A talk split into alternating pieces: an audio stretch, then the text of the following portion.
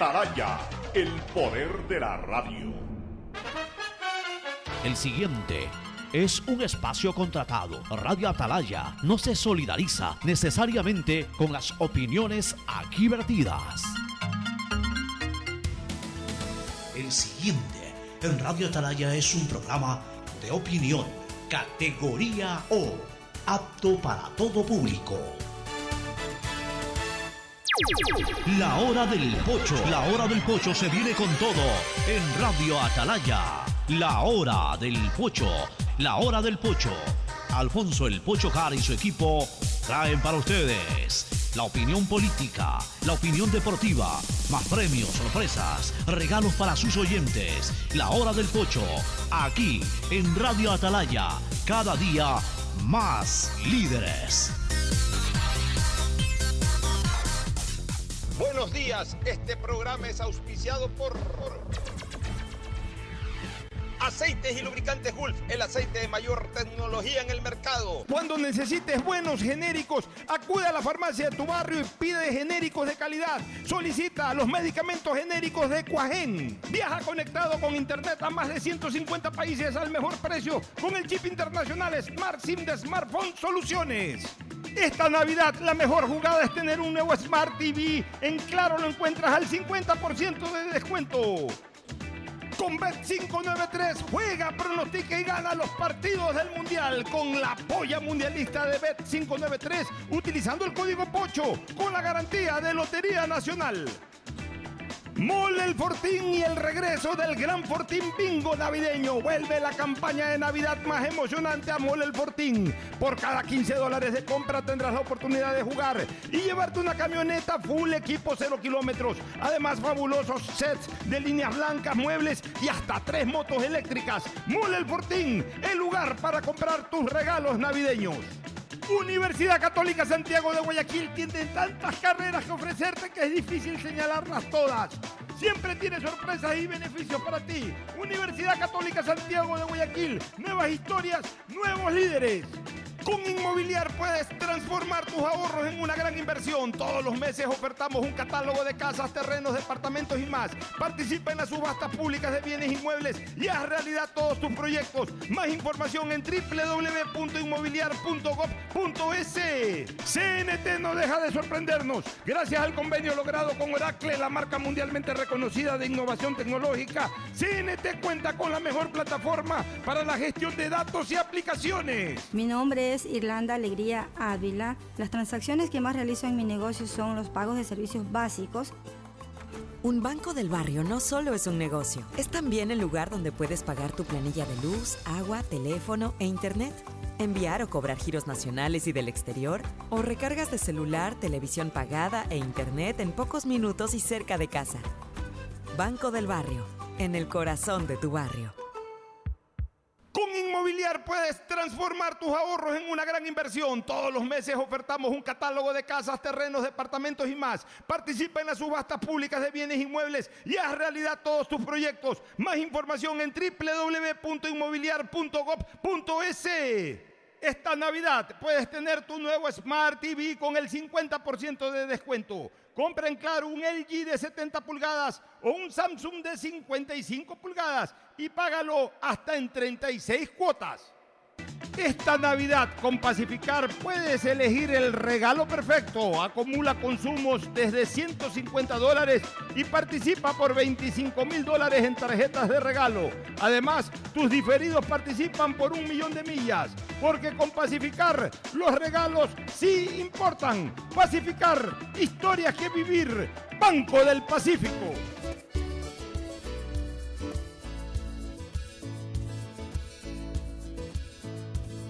Camino sobre tu piel morena y siento tu latido. Y miro todo lo bueno que los dos hemos vivido. Te digo, solo hay razones para estar agradecido. Es lo que somos y lo que siempre hemos sido.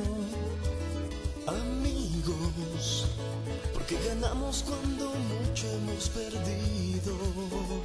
Somos lo mismo, porque peleamos contra el mismo enemigo. Yo sigo hasta el final y tú siempre estás conmigo. Hemos caído, pero. 680 Sistema de Emisoras Atalaya presenta su programa diario La Hora del Pocho de este viernes 13 de enero del 2023. Ya ha transcurrido la primera quincena del año.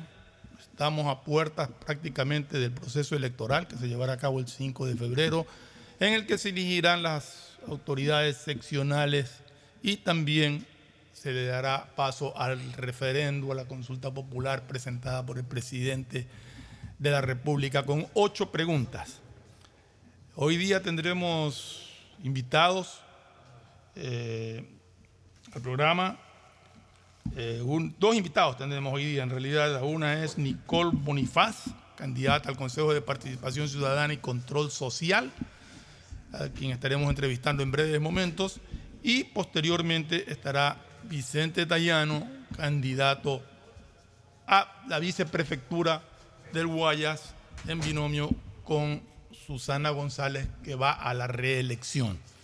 Algunas cosas interesantes que tratar aquí en este país todos los días, en todas las instituciones y en todos los ámbitos, nos da, nos da para hablar. Eh, antes que nada, el saludo de Gustavo González Cabal, el cabalmente peligroso, como le dice Pocho, quien nos acompaña. ¿Cómo estás, Gustavo? Buenos días, Fernando. Buenos días, distinguida audiencia del sistema de emisoras Atalaya y de este su programa favorito, La Hora del Pocho. Aquí estamos efectivamente viendo las cosas que pasan en este país que, que no pierde eh, el sentido de, nunca aburrirse, porque las noticias empiezan a, a siempre a superponerse la una a la otra respecto a las distintas y variables que se dan en la política ecuatoriana. Así es, Gustavo. Tenemos algunos temas. Uno de ellos fue la comparecencia ante la Comisión de, Fiscalización, creo que fue de- del Congreso de, del periodista Anderson Boscan. Y lamentablemente, o sea, no tenían obligación de asistir quienes otros que habían sido convocados. Pero yo creo que si esto ya, ya fue entregado tanto a la Comisión de Fiscalización del, Congreso como a la Fiscalía General de la Nación para las indagaciones respectivas, yo abriría, yo abriría un compás de espera hasta saber exactamente qué resulta de las investigaciones de la Fiscalía, qué pruebas contundentes hay, más allá de, de audios que, que no son en realidad una prueba, son simple y llanamente audios de personas que, que acusan, pero no son pruebas definitivas y contundentes, al menos en el aspecto legal, como para poder acusar a alguien. Espero que, que todo esto se aclare, que todo esto llegue a un desenlace muy claro para la ciudadanía de qué es realmente lo que ha sucedido o qué es lo que está sucediendo, si es que ha sucedido algo. Sí, el, país espera claridad en todos sus, sus diferentes estamentos. La Posta presentaba una investigación periodística que en algunos temas yo no estoy de acuerdo con ella. Eh, a mí me parece que por lo menos es inadecuado el uso de la imagen de, de un ciudadano en, en el logotipo de la película de Francis Ford Coppola, El Padrino. Ese es un tema que creo que está fuera de, la investigación, creo que fue un exceso. Y yo en, los zapatos del, ciudadano antedicho, pues tiene todos los, me- los- los mecanismos legales para eh, eh, presentar su, su querella ante eh, esta situación. Esperamos que esto se- se aclare y, así mismo sucede. La función pública en el Ecuador es en mucho una suerte de vía crucis, porque ejercer una función pública en el Ecuador es un tema muy complejo, muy complicado, y frente a lo que denunció la, la posta, el gobierno tardó muchísimo en reaccionar. En el entendimiento de que la política es como un tablero de ajedrez. Es decir, el presidente viene a ser el rey en el tablero. Tiene pues una serie de mecanismos eh, y de piezas con los cuales moverse estratégicamente en el tablero de ajedrez. Entonces, eh, el, el presidente debe ser la última persona en que tenga que intervenir sobre un tema como este. Hay un ministro, hay un subsecretario, hay un eh, eh, encargado de supuesto combate a la corrupción. Entonces todos esos mecanismos debieron haber funcionado primero que el presidente.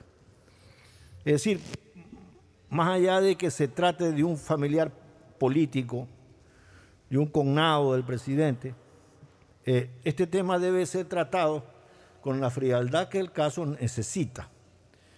Y entonces yo hubiera esperado ver en el ministro de Gobierno, en el secretario general de la Administración, o, los resortes que se consideren adecuados, que sean las primeras líneas en aclarar e inmediatamente aclarar sobre estos temas. Cuando el presidente apuesta a todo, el riesgo es muy alto para la democracia. El, presidente no puede entrar a estos clinch de ring presidente tiene que tener una posición un paso más atrás y dejar como un tablero de ajedrez que funcionen sus piezas, que funcione su ministro de gobierno, eh, que funcione su secretario anticorrupción. Pero aquí tenemos un caso, eh, los, los acusados, o sea, los mayores acusados, no son, no son parte del gobierno. Están acusados algunos gerentes nombrados, pero los acusados en sí no forman parte del gobierno. Está acusado un cuñado del presidente de la República. Entonces el presidente de la República eh, creo que reaccionó prudentemente y ya ha salido en defensa de, de- de una persona como Danilo Carrera, a quien conoce de toda su vida prácticamente, con quien ha tenido una relación muy estrecha y, y- y- y que siempre que, al menos lo que yo conozco, siempre que ha ejercido algún cargo, ha demostrado capacidad y honradez. El presidente ha salido a defenderlo, y- pero las investigaciones no se detienen por eso. Simple y llanamente el presidente ha metido su criterio sobre la persona que está siendo acusada directamente, que es parte de su entorno familiar, es su cuñado. Sí. Entonces, eh, no, eh, creo que el gobierno no tenía por qué salir a, a- a- a defender a nadie, salvo que hubiera sido alguien del gobierno el acusado. No sé si me equivoque. Ah, bueno, el economista Carrera se defendió inmediatamente. Sí, presentó lógico, una presentó carta una carta de- del estudio firmada jurídico. por su abogado, ¿no? Eh, poniendo los puntos sobre las IES desde lo que él cree conveniente. No, este es un tema que no es exactamente judicial. Oye, e- este es un tema difícil, porque indirectamente es un ataque al gobierno. Sí. Pero no a través de funcionarios del gobierno, sino de familiares del presidente, de un familiar directo del presidente. En esa línea, yo sí creo, yo sí creo que hay que tener la suficiente sangre fría para esperar un poco en cuanto a, a- a la actuación del presidente y lo que deben actuar sus ministros ¿no? de- del ramo. Es lo que yo sostengo. Por lo menos siempre fue mi consejo cuando estuve cercano al poder. ¿Sabe que Usted es el, el- el principal pieza del ajedrez político. Usted no se mueve, sino que sus primeros fusibles van hacia adelante ¿no? y, y van enfrentando esto. Y, y esto hay que enfrentarlo inmediatamente. Esto- Sí, sí, sí, hay que enfrentarlo y no hay que aclararlo. Y he no hay que dejar que, que se recaliente el tema. al presidente Guillermo Lazo eh, decir que está dispuesto a todas las investigaciones que quieran del caso y a, y a que le presenten todas las pruebas que puedan tener. Esperemos que se presenten esas pruebas, ese, ese es el punto. Como te digo, en mi criterio muy personal, los audios no son pruebas. Porque en un audio una persona puede decir cualquier cosa. Y te lo- hace un rato lo conversábamos fuera del micrófono y, y realmente te demostré que yo puedo decir cualquier cosa. Y alguien me grabó y lo pone al aire y dice, mira lo que estaba diciendo. Eso no implica a la persona a la que yo pueda acusar en un momento dado. ¿Sabes qué me llama la atención? La obtención de los audios. supuestamente en noviembre, y, eso lo estaba leyendo antes, en noviembre se ha reunido Anderson Boscán con Cortázar en la provincia de Los Ríos, en su declaración. Y aparentemente en esa conversación que tuvo, ha grabado. No sé si con autorización o no. Eh, no sé si con autorización o no de, eh, del entrevistado o de la persona que dialogaba con él, en este caso de Cortázar. Eso ya, ya- eso ya será parte de la investigación que tenga la, la fiscalía de determinar si ese audio es válido o no, si ese audio fue consensuado, consensuado entre los dos o simplemente este lo grabó sin que el otro sepa que lo estaban grabando. Porque eso es básico. eh, eh, ¿Cómo se obtiene un audio? Es básico para llevar adelante un proceso penal. Así es. No, una investigación penal. Un audio tiene que ser permitido por un juez, ¿no? Y efectuado por la autoridad correspondiente. Correcto. Si no carece de validez. por la otra parte. Claro. Tiene que ser con mutuo consen- con consentimiento de quien está en No, la- no, no, no, no necesariamente, Fernando. El audio, o sea, un fiscal le dice, por eso te digo, tiene que haber siempre una autoridad o una unidad de investigación policial que dice, mire, yo tengo serias dudas sobre cómo se está desenvolviendo esta conducta de estos caballeros y necesito, señor Ahí sí juez, es lógico. claro, Ahí sí no, no hay que que tener. usted me autorice a grabar. Entonces ahí el juez lo autoriza. Pero todo es mediante un procedimiento legal. Entonces, la obtención de esos audios es muy importante para la posibilidad de un proceso penal en adelante, ¿no? Bueno, en todo caso, creo que la fiscalía tiene un arduo trabajo, muy complicado, muy delicado, y, y esperemos que, que lo haga dentro de lo posible, en el menor tiempo, ¿no? Para conocer realmente cuál es el resultado de todo esto y, y dejar clara esta situación. Sí, por Dejar supuesto. clara esta situación que, que tengo entendido que incluso piensan seguir presentando audios de, conversaciones grabadas en algún sitio. Vamos a ver ayer en la comparecencia también trató, presentó un audio que realmente no, no, ni se lo entendía bien entre dos personajes que están involucrados en esto, lo presentó antes ante la fiscalización, pero no, como te digo, o sea, para mí no, no, no eso no, no, no significa nada. Yo quiero ver eh, realmente cosas que comprueben que han habido este tipo de, de- de delitos en, en- en la administración pública. Yo vi hoy día el programa La Posta y, y tengo la impresión de que Anderson Boscan todavía tiene algunas cartas en, en el, en el- en el- Mi pregunta es el si naipe. él, presentó, si él presentó, como lo escuché decir, que ha presentado una denuncia en la fiscalía, si entregó todo a la fiscalía. Lo que tenía en ese momento, sí. No, lo que eh, aparentemente va a sacar el Yo día no, yo no soy abogado, que una lástima que no esté Pocho acá todavía, pero a mí me queda una duda. Si ya está abierta una investigación fiscal, toda prueba que, que uno pueda recabar, incluso periodísticamente, yo pienso que debe ser entregada a la fiscalía No lo sé, la verdad. El- el y no tema- hacerlas públicas sin el consentimiento de ellos que están en investigación. Claro. No sé. En todo caso, es una inquietud que tengo que ojalá algún abogado en algún momento nos pueda elucidar o cuando llegue Pocho tocamos el tema y lo conversamos. Vámonos a una pausa comercial y regresamos con la entrevista de, a Nicole Bonifaz, candidata al Consejo de Participación Ciudadana y Control Social. El siguiente es un espacio publicitario apto para todo público. Inmobiliar puedes transformar tus ahorros en una gran inversión. Todos los meses ofertamos un catálogo nacional de lotes, terrenos, casas, departamentos y más. Participa en las subastas públicas de bienes inmuebles y haz realidad todos tus proyectos. Consulta el catálogo y más detalles del proceso llamando a 1-800 Inmobiliar, 1-800-466-624 o visita nuestra página web www.inmobiliariapublica.es. Inmobiliar, bienes en venta todos los meses. Autorización número 447. CNE, elecciones 2023. La alcaldía informa. que ya puedes registrarte al programa Generación Digital. Si eres estudiante de primero de bachillerato, décimo y noveno año de colegio fiscal o fiscomisional, ingresa a www.generaciondigitalgye.com y regístrate para que puedas acceder a una de las tablets que la alcaldía te obsequiará para que estudies y te conectes al futuro.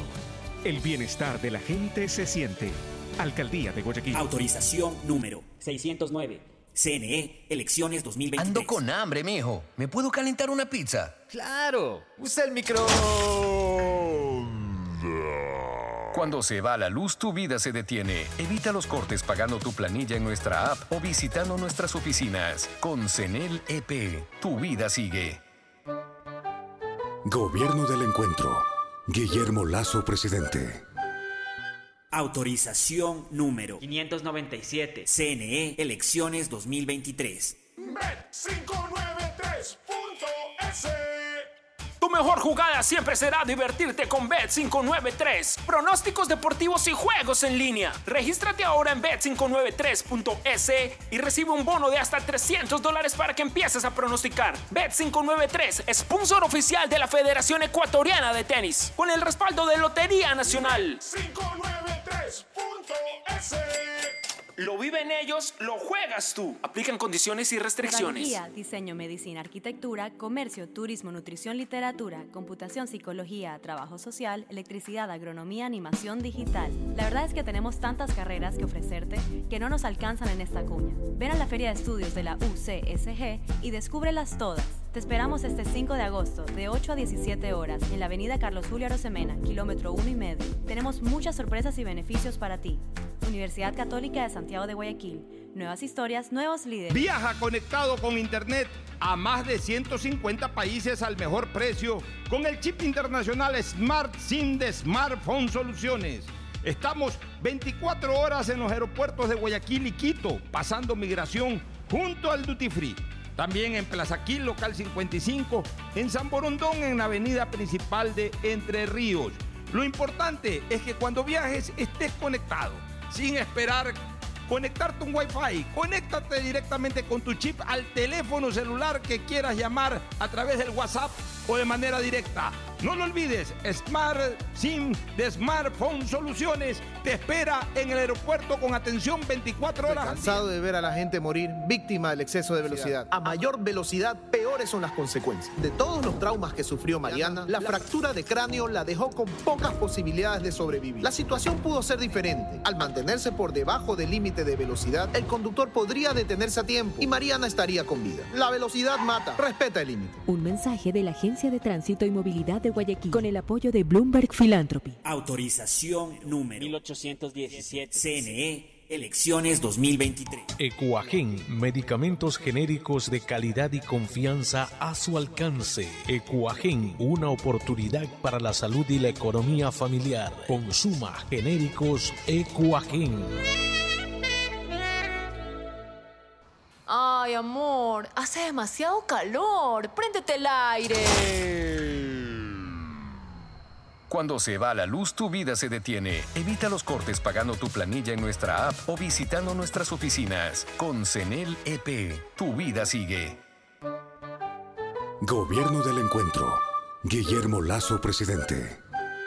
Autorización número 598. CNE, elecciones 2023. Con Inmobiliar puedes transformar tus ahorros en una gran inversión. Todos los meses ofertamos un catálogo nacional de lotes, terrenos, casas, departamentos y más. Participa en las subastas públicas de bienes inmuebles y haz realidad todos tus proyectos. Consulta el catálogo y más detalles del proceso llamando a 1-800 Inmobiliar 1-800-466-624 o visita nuestra página web www.inmobiliariapublica.com S. Inmobiliar. Bienes en venta todos los meses. Autorización número 447. CNE, elecciones 2023. Hola, tía. Sí, tía, sí recibí tu regalo.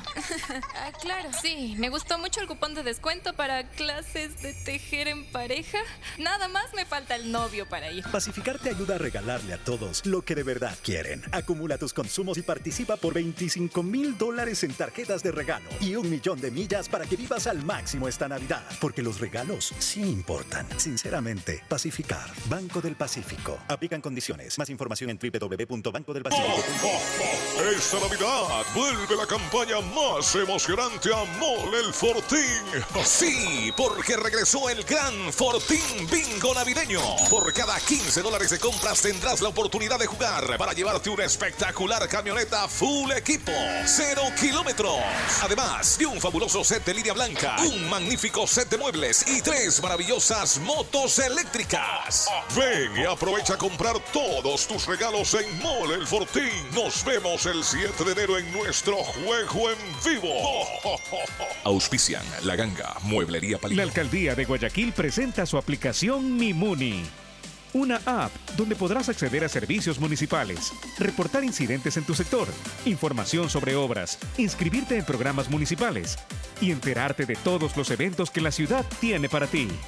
Descarga ya la app Mimuni en App Store y Google Play. El bienestar de la gente se siente. Alcaldía de Guayaquil. Autorización número 608. CNE, elecciones Mi 2023. nombre es Irlanda Alegría Ávila. Las transacciones que más realizo en mi negocio son los pagos de servicios básicos. Un banco del barrio no solo es un negocio, es también el lugar donde puedes pagar tu planilla de luz, agua, teléfono e internet, enviar o cobrar giros nacionales y del exterior, o recargas de celular, televisión pagada e internet en pocos minutos y cerca de casa. Banco del barrio, en el corazón de tu barrio. Hay sonidos que es mejor nunca tener que escuchar. Porque cada motor es diferente. Desde hace 104 años, Lubricantes Gulf mantiene la más alta tecnología y calidad en línea de aceites para motores a diésel y gasolina. Está hecho con una fórmula especial para dar excelente protección a todo tipo de motores, evitando el desgaste prematuro de pistones, anillos y árbol de levas, ayudando a mantener limpio el motor y libre de depósitos que se forman por las altas o bajas temperaturas. Dele a su motor lo que se merece. Lubricantes Gulf, la más alta tecnología en lubricación. 104 años preservando la vida de su motor. Lubricantes Gulf. Gulf es más lubricante.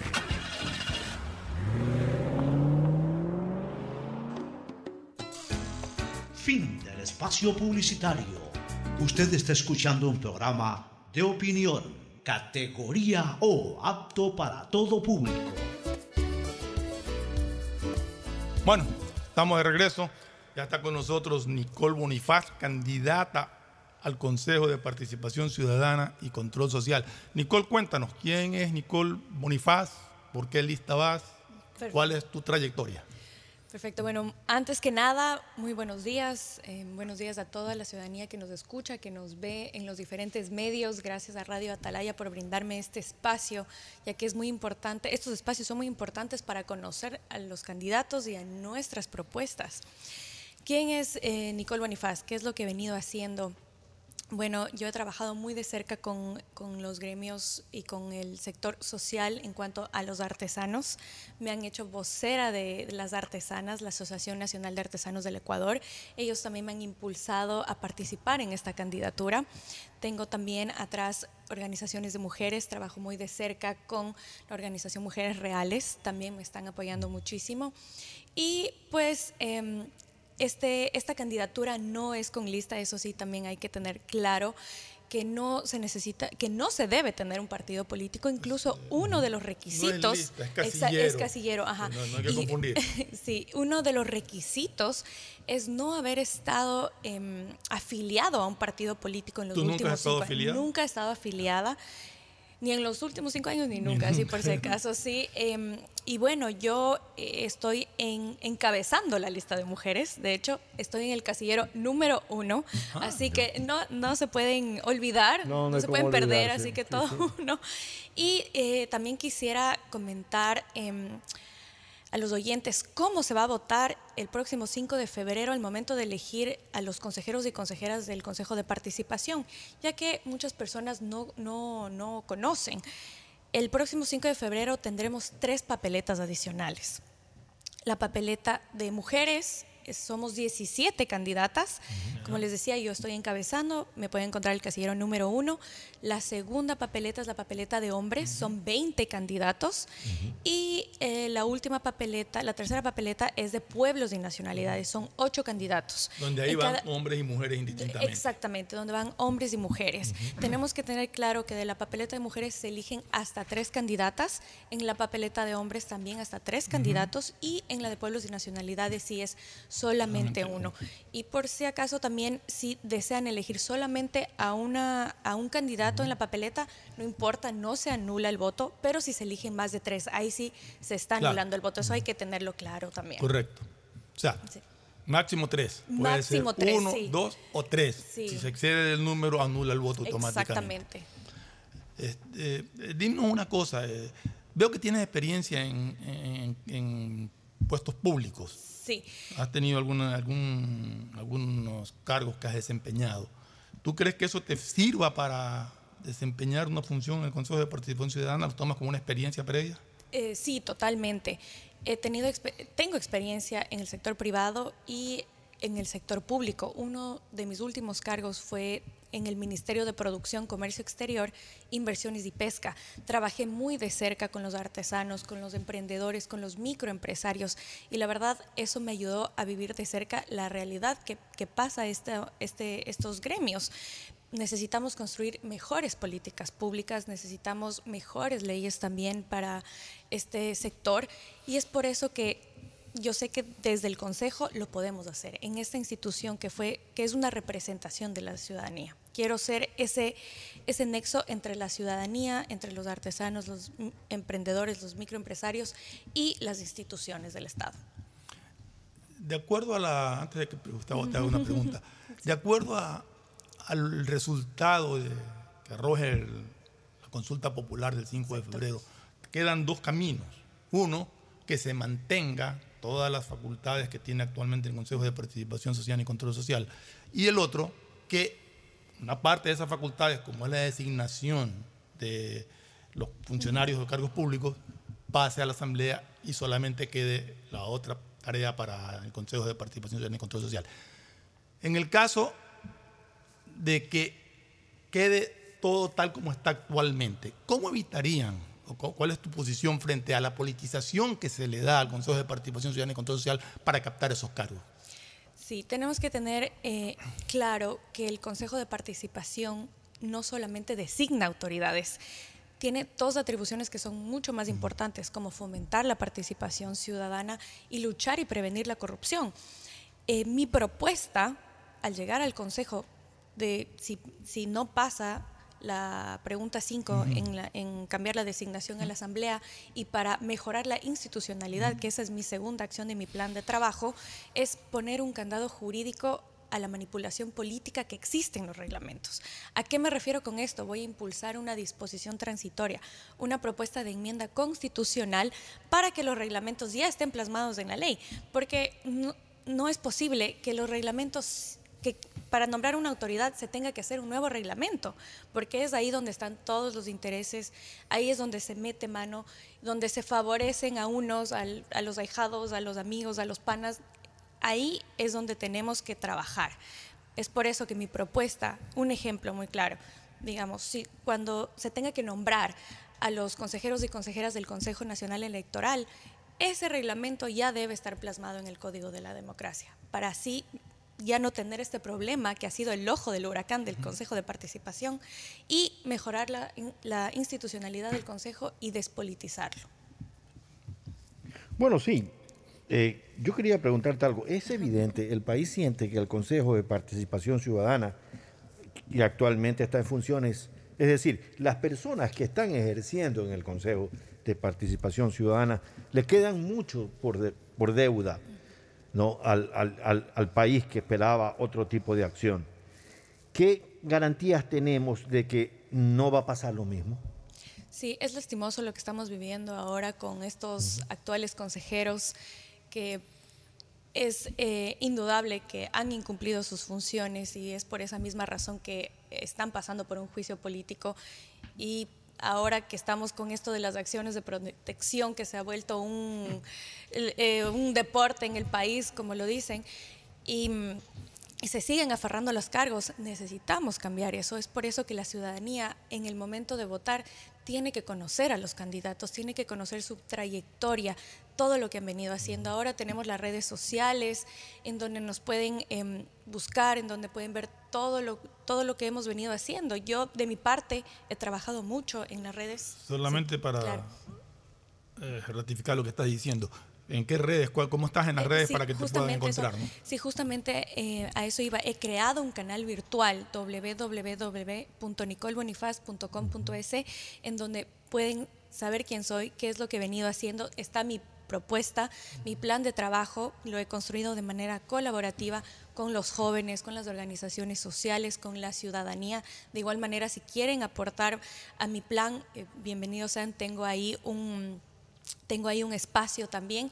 Y en mis redes sociales como eh, Facebook, en Nicole Bonifaz, Twitter, Nicole Bonifaz. Ahora que tenemos TikTok, Nicole es participación, Instagram también Nicole es participación.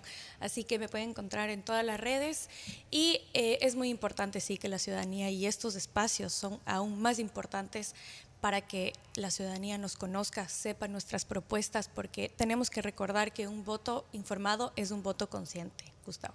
Muy bien. Eh, eh, en el tema de, de combate a la corrupción, que es una de las atribuciones del Consejo de Participación Ciudadana y Control Social, y que no la han hecho, prácticamente no han hecho absolutamente nada al respecto, porque, como decía al comienzo, se han enfrascado en peleas políticas, en ver eh, cómo captar los, los votos para elegir o no elegir. Eh, ¿Cuál es tu posición? O sea, crear veedurías, ¿qué es lo que piensas hacer para poder entrar eh, a combatir lo que es la corrupción y en poder eh, desarrollar todas las cosas adicionales que tiene que manejar un consejero? Perfecto. mi plan tiene tres acciones. La primera es aumentar el poder ciudadano, la segunda es mejorar la institucionalidad, lo que hablaba, poner ese candado jurídico y despolitizarlo, y la tercera es legitimar el derecho a la participación y control social. ¿Cómo vamos a hacer? El segundo ya no lo explicaste. Eh, sí, bueno, sí, el, el aumentar el poder ciudadano no lo he explicado todavía, pero bueno, expliquémoslo. Em, lastimosamente la ciudadanía no participa por falta de conocimiento, no conocemos los mecanismos de participación que tenemos, los derechos que tenemos en la Constitución.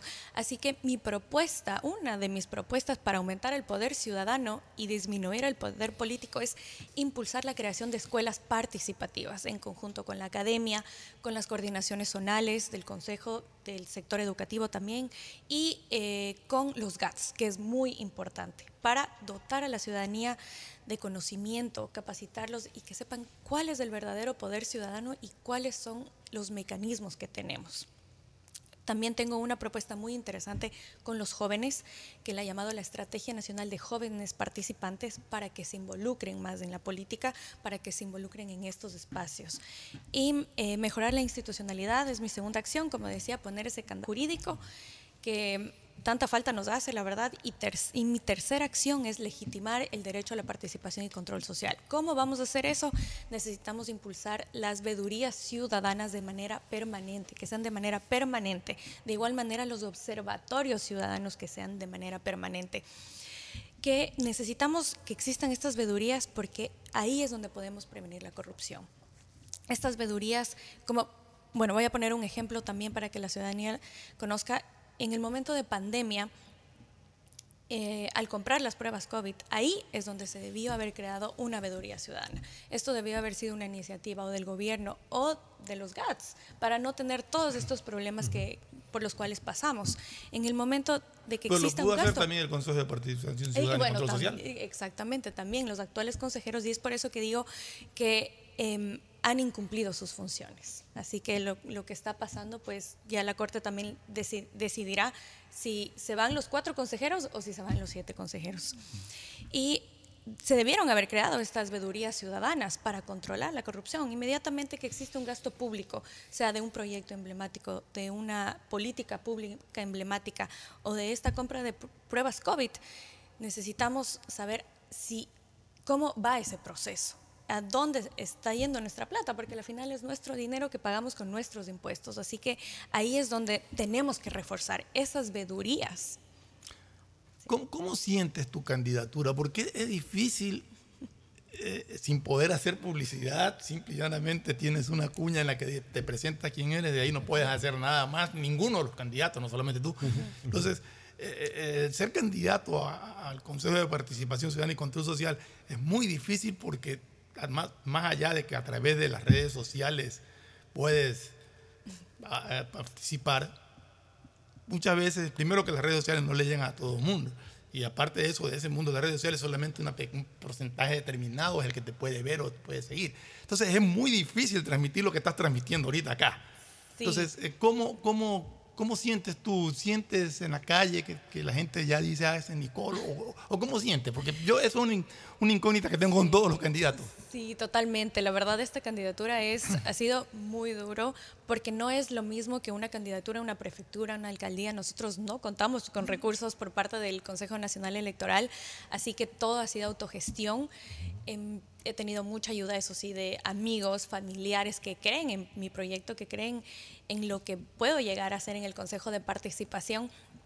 Pero lo que he venido haciendo, la verdad, es... Em, no podemos hacer territorio, no podemos hacer proselitismo, es mucho en las redes sociales. Yo tengo una maestría en transformación digital de negocios y también he usado muchas de esas herramientas que aprendí para em, impulsar eso en mis redes y también los medios. Por eso es muy importante y por eso yo siempre agradezco al medio por estos espacios, porque es aquí donde tenemos estos minutos para decir lo que nuestras propuestas y, quiénes somos y en qué casillero estamos también.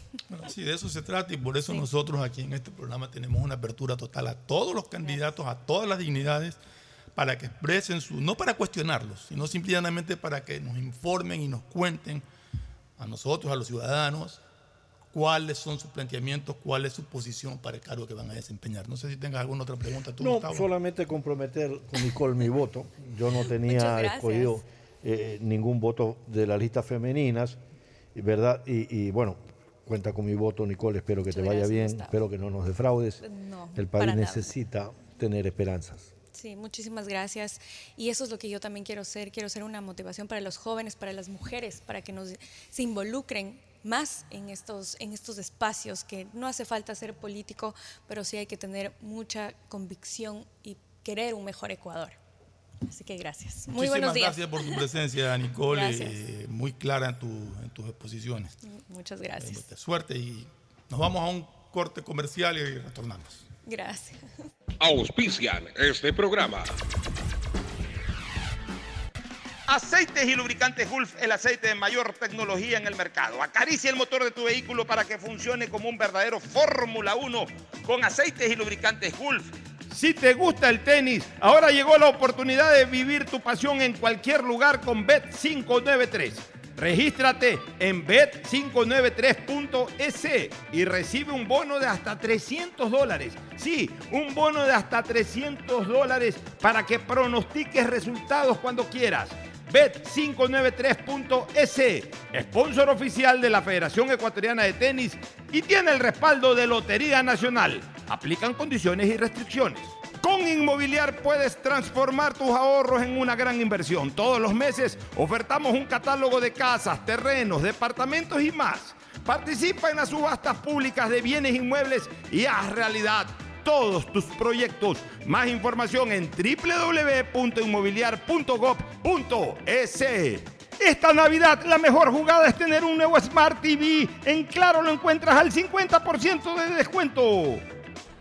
Cuando requieras medicamentos, solicita a la farmacia de tu barrio que sean genéricos de calidad. Y estos tienen que ser de Cuajén. Son de calidad y al alcance de tu bolsillo. Al alcance de la economía familiar. Pedagogía, diseño, arquitectura, economía, medicina, comercio, turismo, nutrición, literatura, computación, psicología, trabajo social, electricidad, agronomía, animación digital. Son tantas las carreras que te ofrece la Universidad Católica Santiago de Guayaquil que no alcanzan a señalarse todas. Universidad Católica Santiago de Guayaquil siempre tiene sorpresas y beneficios para ti. Nuevas historias nuevos líderes. CNT no deja de sorprendernos. Gracias al convenio logrado con Oracle, la marca mundialmente reconocida de innovación tecnológica, CNT cuenta con la mejor plataforma para la gestión de datos y aplicaciones. ¿Y esto qué significa? Muy sencillo. Pues esta tecnología trae soluciones vanguardistas, seguridad y eficiencia en la administración de información de las empresas. ¿Y esto cómo beneficia a los usuarios?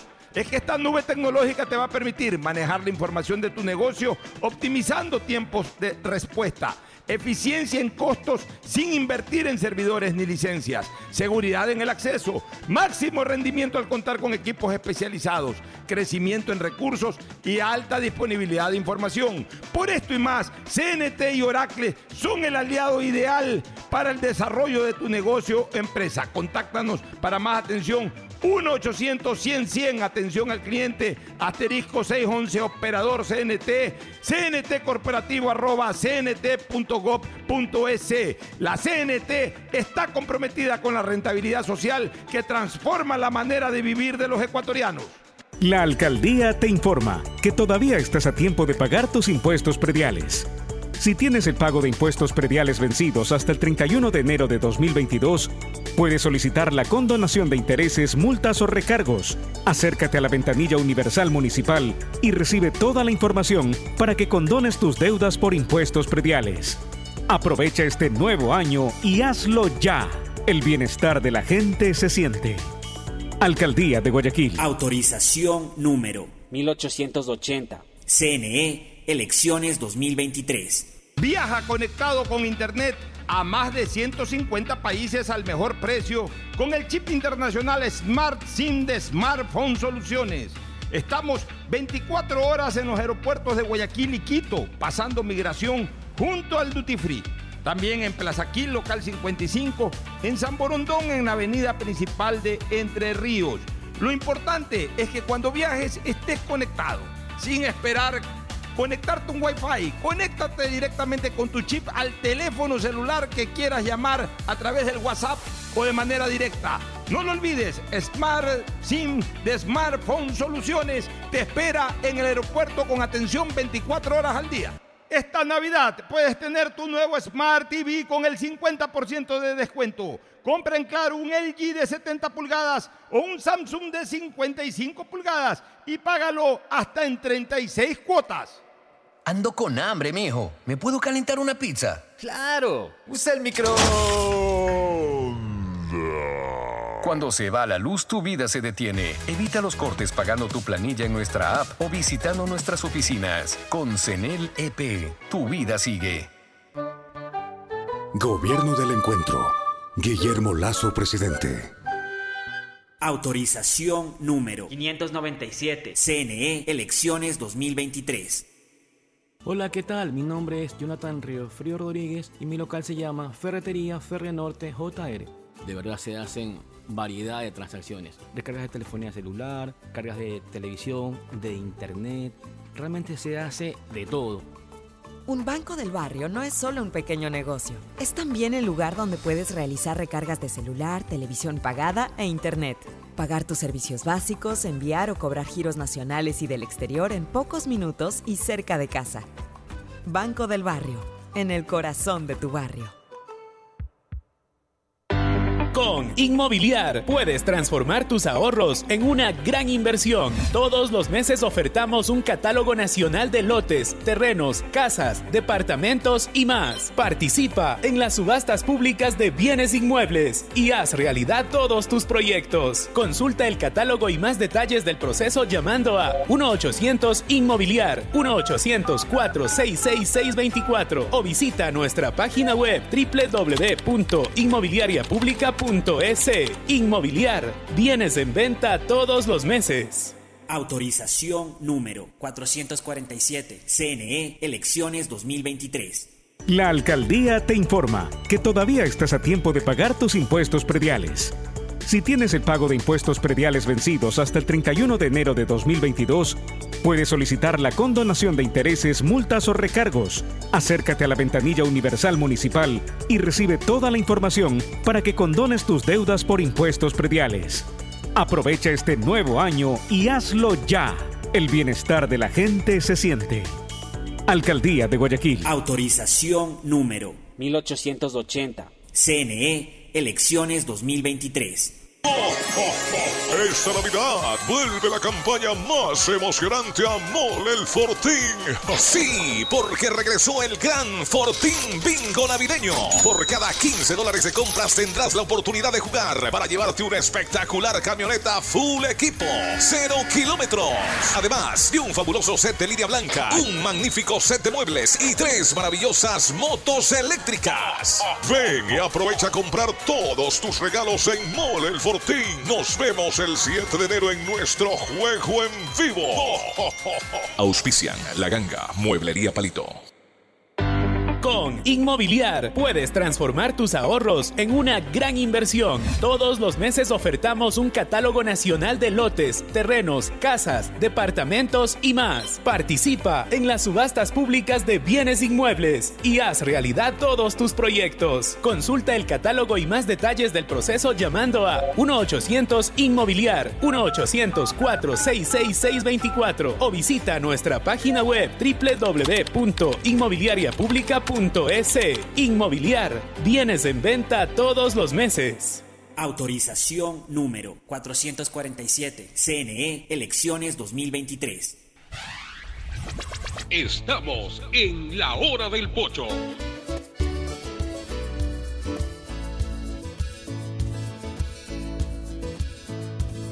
Camino sobre tu piel morena y siento tu latido y miro todo lo bueno que los dos hemos vivido. Te digo, solo hay razones para estar agradecido. Es lo que somos y lo que siempre hemos sido. Bueno, estamos de regreso y ya está con nosotros nuestro segundo invitado del día de hoy, que es Vicente Tallano candidato a viceprefecto de la provincia del Guayas en binomio con Susana González. Vicente, ¿cómo estás? Buenos días. Buenos días, muchísimas gracias por el espacio. Un saludo para los oyentes de Atalaya.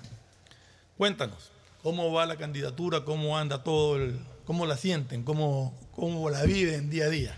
Bastante bien, bastante bien, con mucha alegría. Para nosotros, caminar Guayaquil, caminar Guayas no es un tema coincidente o algo que se da solo por una campaña electoral. Lo hemos hecho siempre recibimos el cariño ciudadano, también escuchamos a los ciudadanos y eso nos lleva a ratificar que nuestra propuesta, sobre todo en materia de seguridad, generación de empleo, es adecuada. ¿Y por qué es adecuada? Porque no tengo que contar lamentablemente lo que vivimos, más allá en seguridad de lo que hemos venido haciendo en coordinación y en aporte de recursos a la Policía Nacional. Nosotros hemos presentado un plan, un plan trabajado hace algún tiempo con la policía, con las unidades tácticas de la policía, para poder establecer en la provincia, en las vías de la provincia, en los 613 kilómetros de vías principales, ocho circuitos que nos permitan atender no solo con cámaras, no solo con patrullas de camino, sino con el personal adecuado, con los retenes respectivos, con rayos X, la seguridad en las vías. ¿Cuál es el objetivo? No solo que tengamos las vías más seguras del país, que es posible lograrlo, sino que la familia se pueda mover con tranquilidad, que los productores puedan moverse con tranquilidad. ¿Y por qué digo esto? Porque tenemos que ahora sí hablar de las competencias de la prefectura. Y sin duda alguna, la competencia está dada hacia la vialidad rural, las vías que están conectando una ciudad o un cantón con otro cantón o con una junta parroquial y fundamentalmente la productividad. Hoy, aunque tal vez no se lo note, hay mucho problema, por ejemplo, con contaminación de contenedores, de productos que salen de las fincas y luego llegan y tienen complicaciones en el puerto de Guayaquil.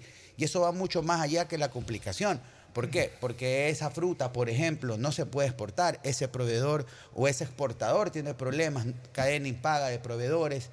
Trabajadores agrícolas también pierden su empleo porque hay daños colaterales por este tema. Por eso es importante seguir trabajando en seguridad. Eh, hablaste de seguridad y también hablaste de generación de empleo. ¿Cuál es el plan para generar empleo? Porque eso es algo importantísimo, más allá de la seguridad, que es prioritaria. Generar empleo es muy importante también. Sin ¿Cuál es el plan para generar? Sin duda alguna, la productividad es fundamental para la zona rural de la provincia del Guayas. ¿Qué hemos hecho? Durante un poco más de dos años y medio que la prefecta Susana González ha estado al frente de la prefectura, hemos intervenido primero para que la infraestructura que permite que en el campo se siembre esté en óptimas condiciones. Un programa permanente de limpieza, desasolve de canales para que fluya el agua a las zonas productivas y los cultivos. No solo que lo vamos a seguir haciendo, más de 300 mil hectáreas beneficiadas, lo vamos a ampliar. Segundo, acompañamiento a nuestros agricultores, sobre todo en maíz y arroz, que son los cultivos más importantes en toda la zona o el cinturón arrocero de la parte importante esta de la provincia. Han recibido acompañamiento, nivelación de suelo, pero sobre todo entrega de semilla de calidad, porque tenemos que volverlos más productivos, porque eso les permite sembrar, cosechar más y también que llegue mayor oferta de alimento a las mesas y también estamos hablando de un tema de precios. Pero aquí el gran desafío es intervenir para que el intermediario no siga complicando este tema. También intervención hacia el ganado y lo otro, la infraestructura vial es fundamental y no solo hablamos de los kilómetros de vías concesionadas que son las vías principales, hemos intervenido en alrededor de 6.000 kilómetros en la zona rural. Esta provincia tiene más de 7.000 kilómetros y solo 613 están bajo el modelo de concesión. Por eso es importante seguir atendiendo esa red de segundo y otros que llaman de tercer orden, porque es por allí donde fundamentalmente fue el primer tránsito de la productividad.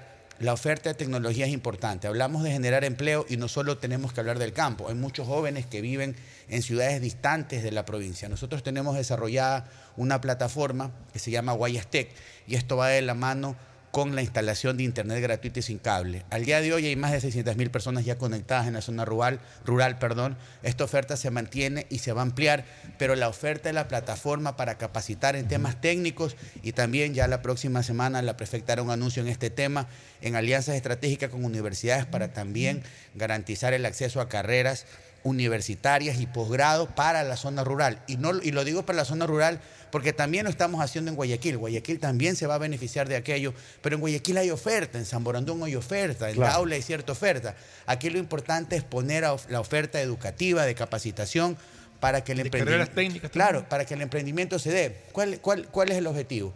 Que estas personas que hemos formado, más de 3.000 en el último año, puedan juntarse, por ejemplo, o darle valor agregado a lo que hacen. Porque no solo debemos quedarnos con que produzcas más o que tienes una buena idea y lo hagas. Pueden muchos juntarse, sobre todo las mujeres que hemos capacitado. eh, están listas, las tenemos enlistadas, sabemos dónde están y tenemos que ir a ese segundo paso porque eso también va a permitir que ellas tengan una fuente de empleo y que se genere, al menos temporalmente, empleos subsidiarios.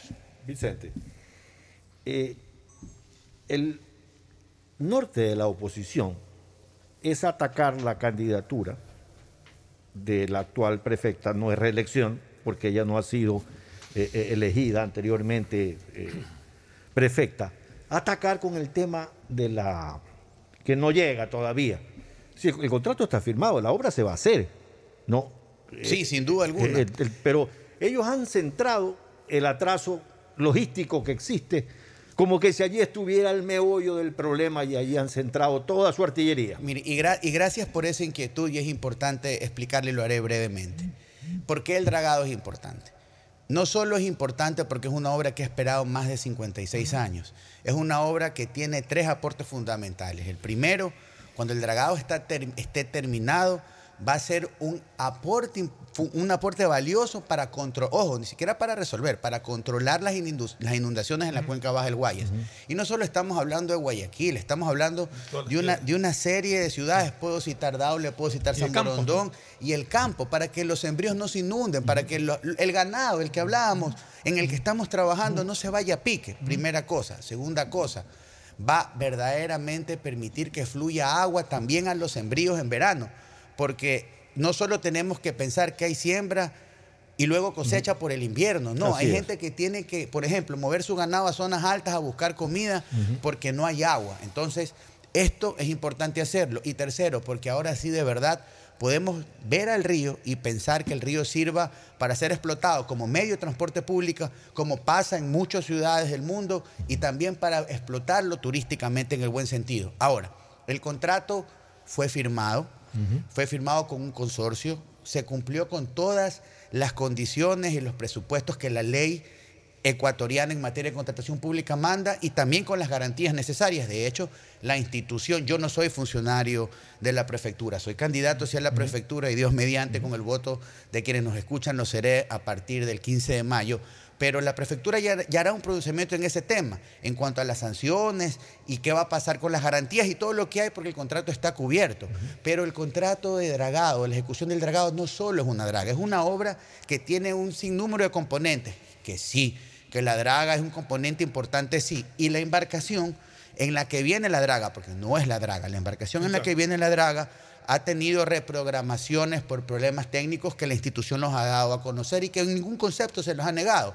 Pero estas reprogramaciones son cosas normales en cualquier movilidad. Seguramente a usted, a usted o a alguien que nos escucha le ha pasado que un vuelo se ha reprogramado. Es más, hace- dos días en Estados Unidos 6.500 vuelos se reprogramaron en un solo día.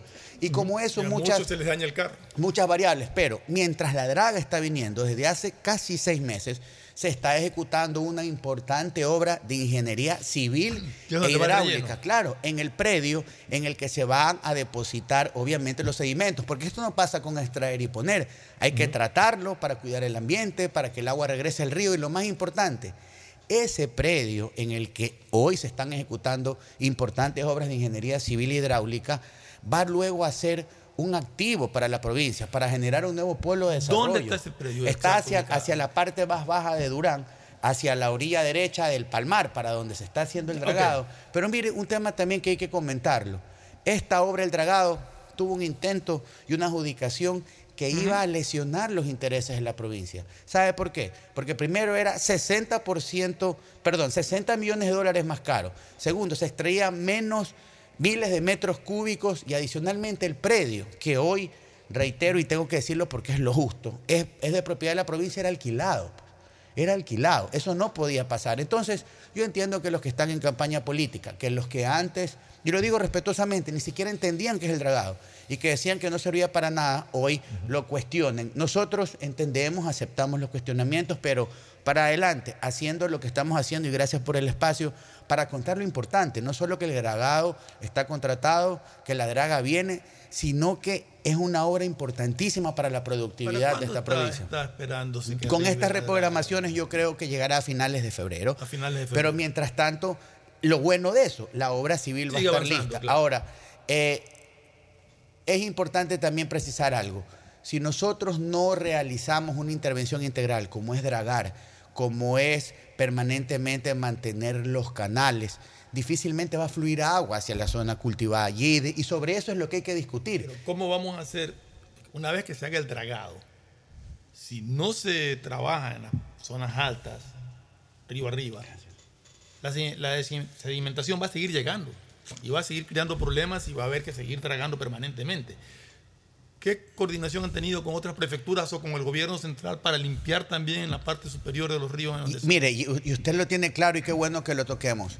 Hay un punto de partida para, para poder eh, determinar la importancia del dragado. El propio gobierno central, el gobierno anterior, estudió ampliamente la cuen- las cuencas hidrográficas y todas las fuentes de agua. Y allí se habla de la necesidad de dragar, sobre todo por los peligros de que ciudades en la cuenca baja se vayan a pique literalmente. Entonces, el dragado es un primer paso. ¿Qué tiene que venir luego? Los mantenimientos respectivos que permiten que esa obra no, no vuelva a ser un problema luego de 10 o 15 años. Y ahí viene la coordinación y es posible. Y lo hemos logrado hacer, por ejemplo, en vialidad. Y si lo hicimos en vialidad, lo podemos hacer para seguir ampliando esta ruta de dragado y esta ruta productiva. Quiero comentarle esto también, ejemplo rápido de trabajo conjunto. No solo que hemos intervenido para que llegue a cuatro carriles, está ejecutándose y, el tramo pendiente está ya en programación eh, desde Durán, Yaguachi, Yaguachi, Tres Postes, llegar a Juján. Es necesario hacerlo porque es una vía importantísima.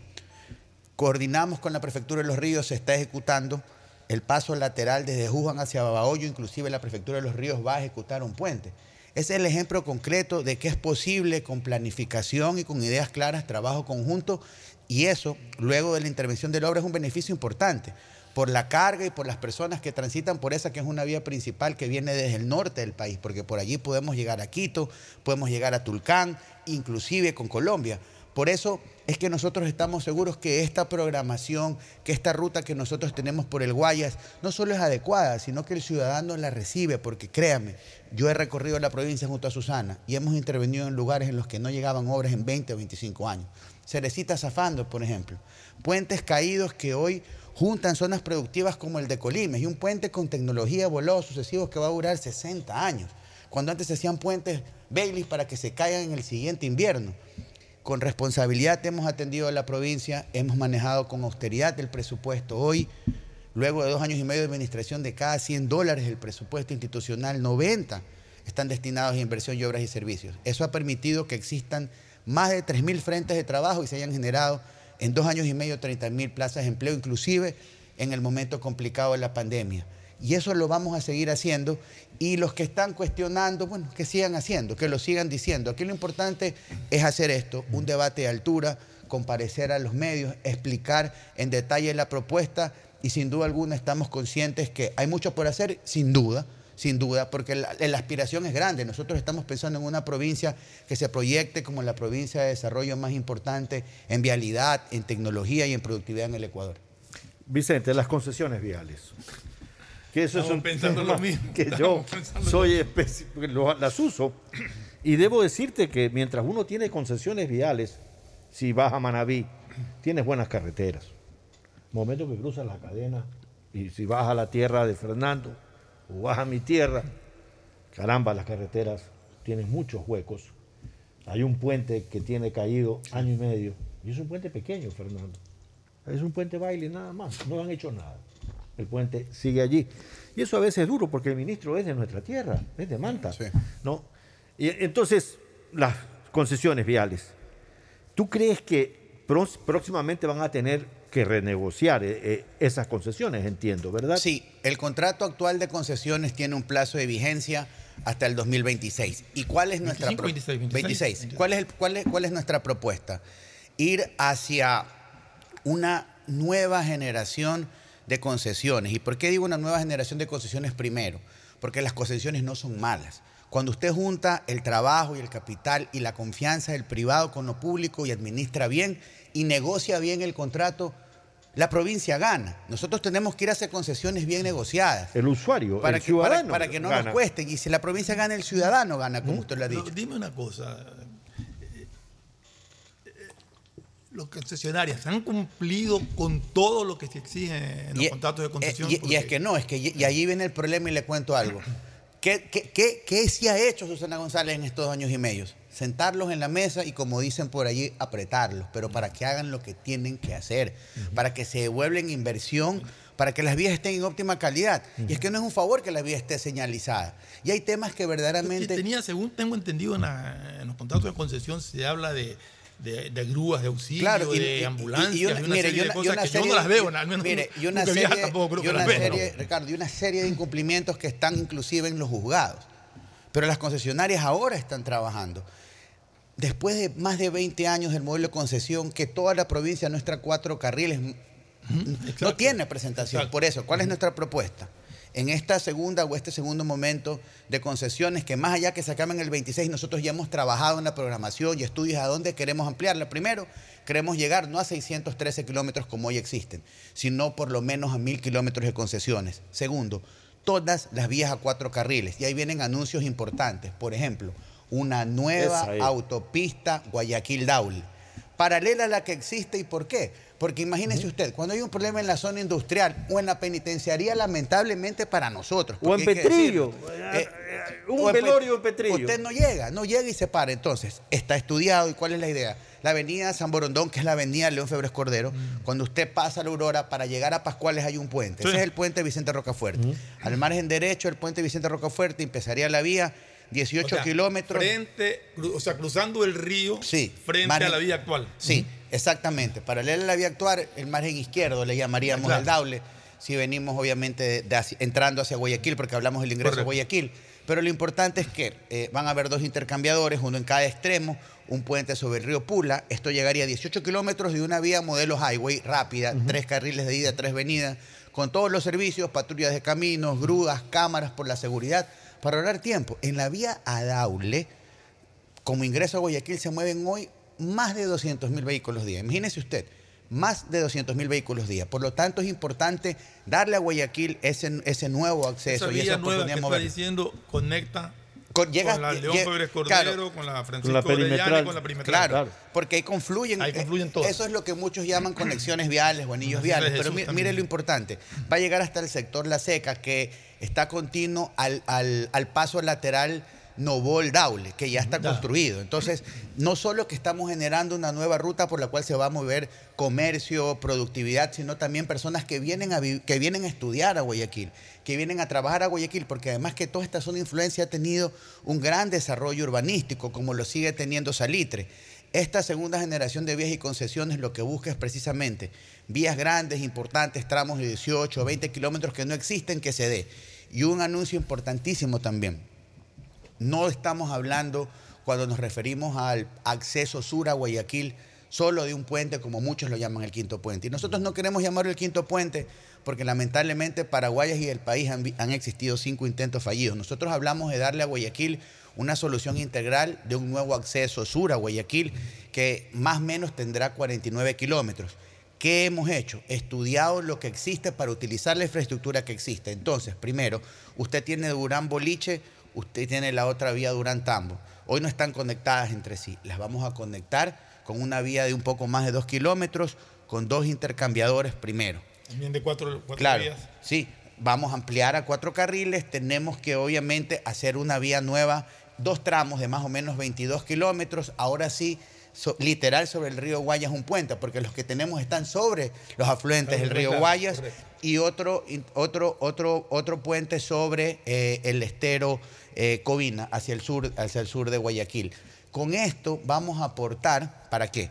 Para que se descongestione este acceso sur a Guayaquil que va a ayudar a lo que ingresa por Durán, a lo que ingresa por el puente alterno norte, que estamos hablando de San Borondón, Salitre, y también vamos a ayudar a descongestionar la perimetral. Una pregunta, Vicente. El gobierno ha dicho que ellos no van a hacer, no van a, a dar la concesión de, de la construcción del puente.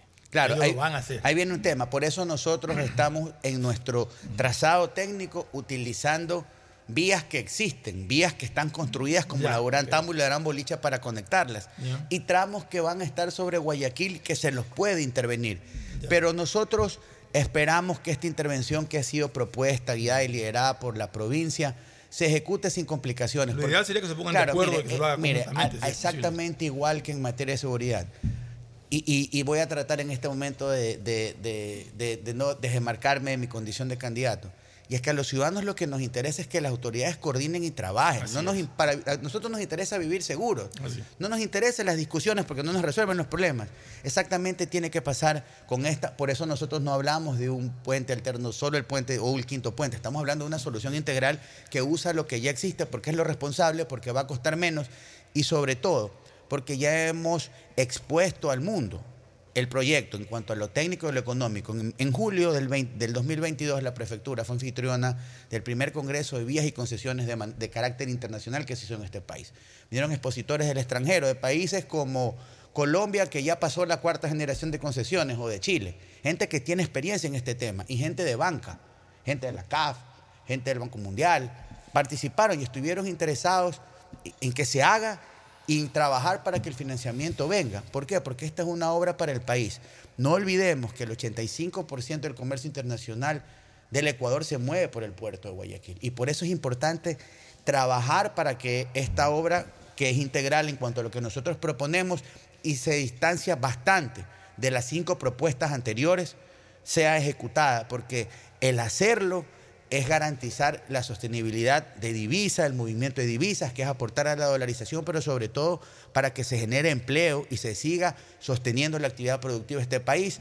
Nosotros a seguir, como le decía hace un momento, seguimos en lo nuestro, más allá de los cuestionamientos, adelante, Yo soy abogado, seré parte de ese equipo jurídico, tenemos nuestra propia tesis para poderla ejecutar y como se dice en el fútbol, vamos a tener la estrategia por acá, pero, pero está lista. Mire, aquí no hay otro camino que trabajar propositivamente, que recuperar tiempo perdido porque Guayas quiere más, porque el mundo demanda más. Después de la pandemia todos tenemos que aprender la lección.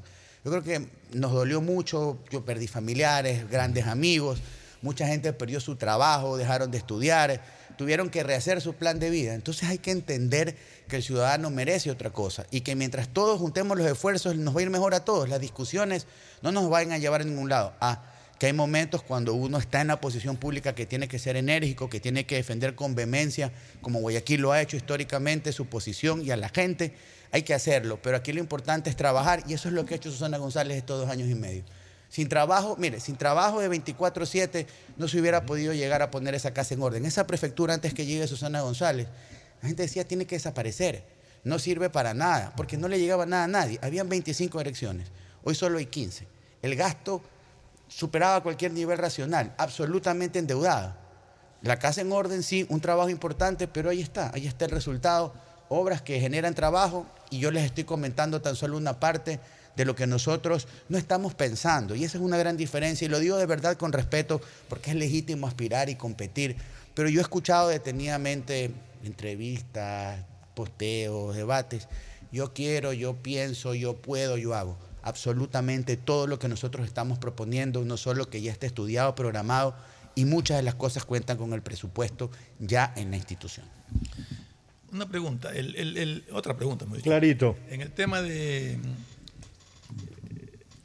de los alimentos, ¿cuál es el plan para abaratar los alimentos? Porque realmente la, gran tajada, la gran parte se la llevan intermediarios, uno, dos, tres intermediarios antes de que llegue a, los mercados. ¿Cómo podemos hacer para que el agricultor gane más y el, y el, y el alimento llegue a mejor precio a la ciudadanía?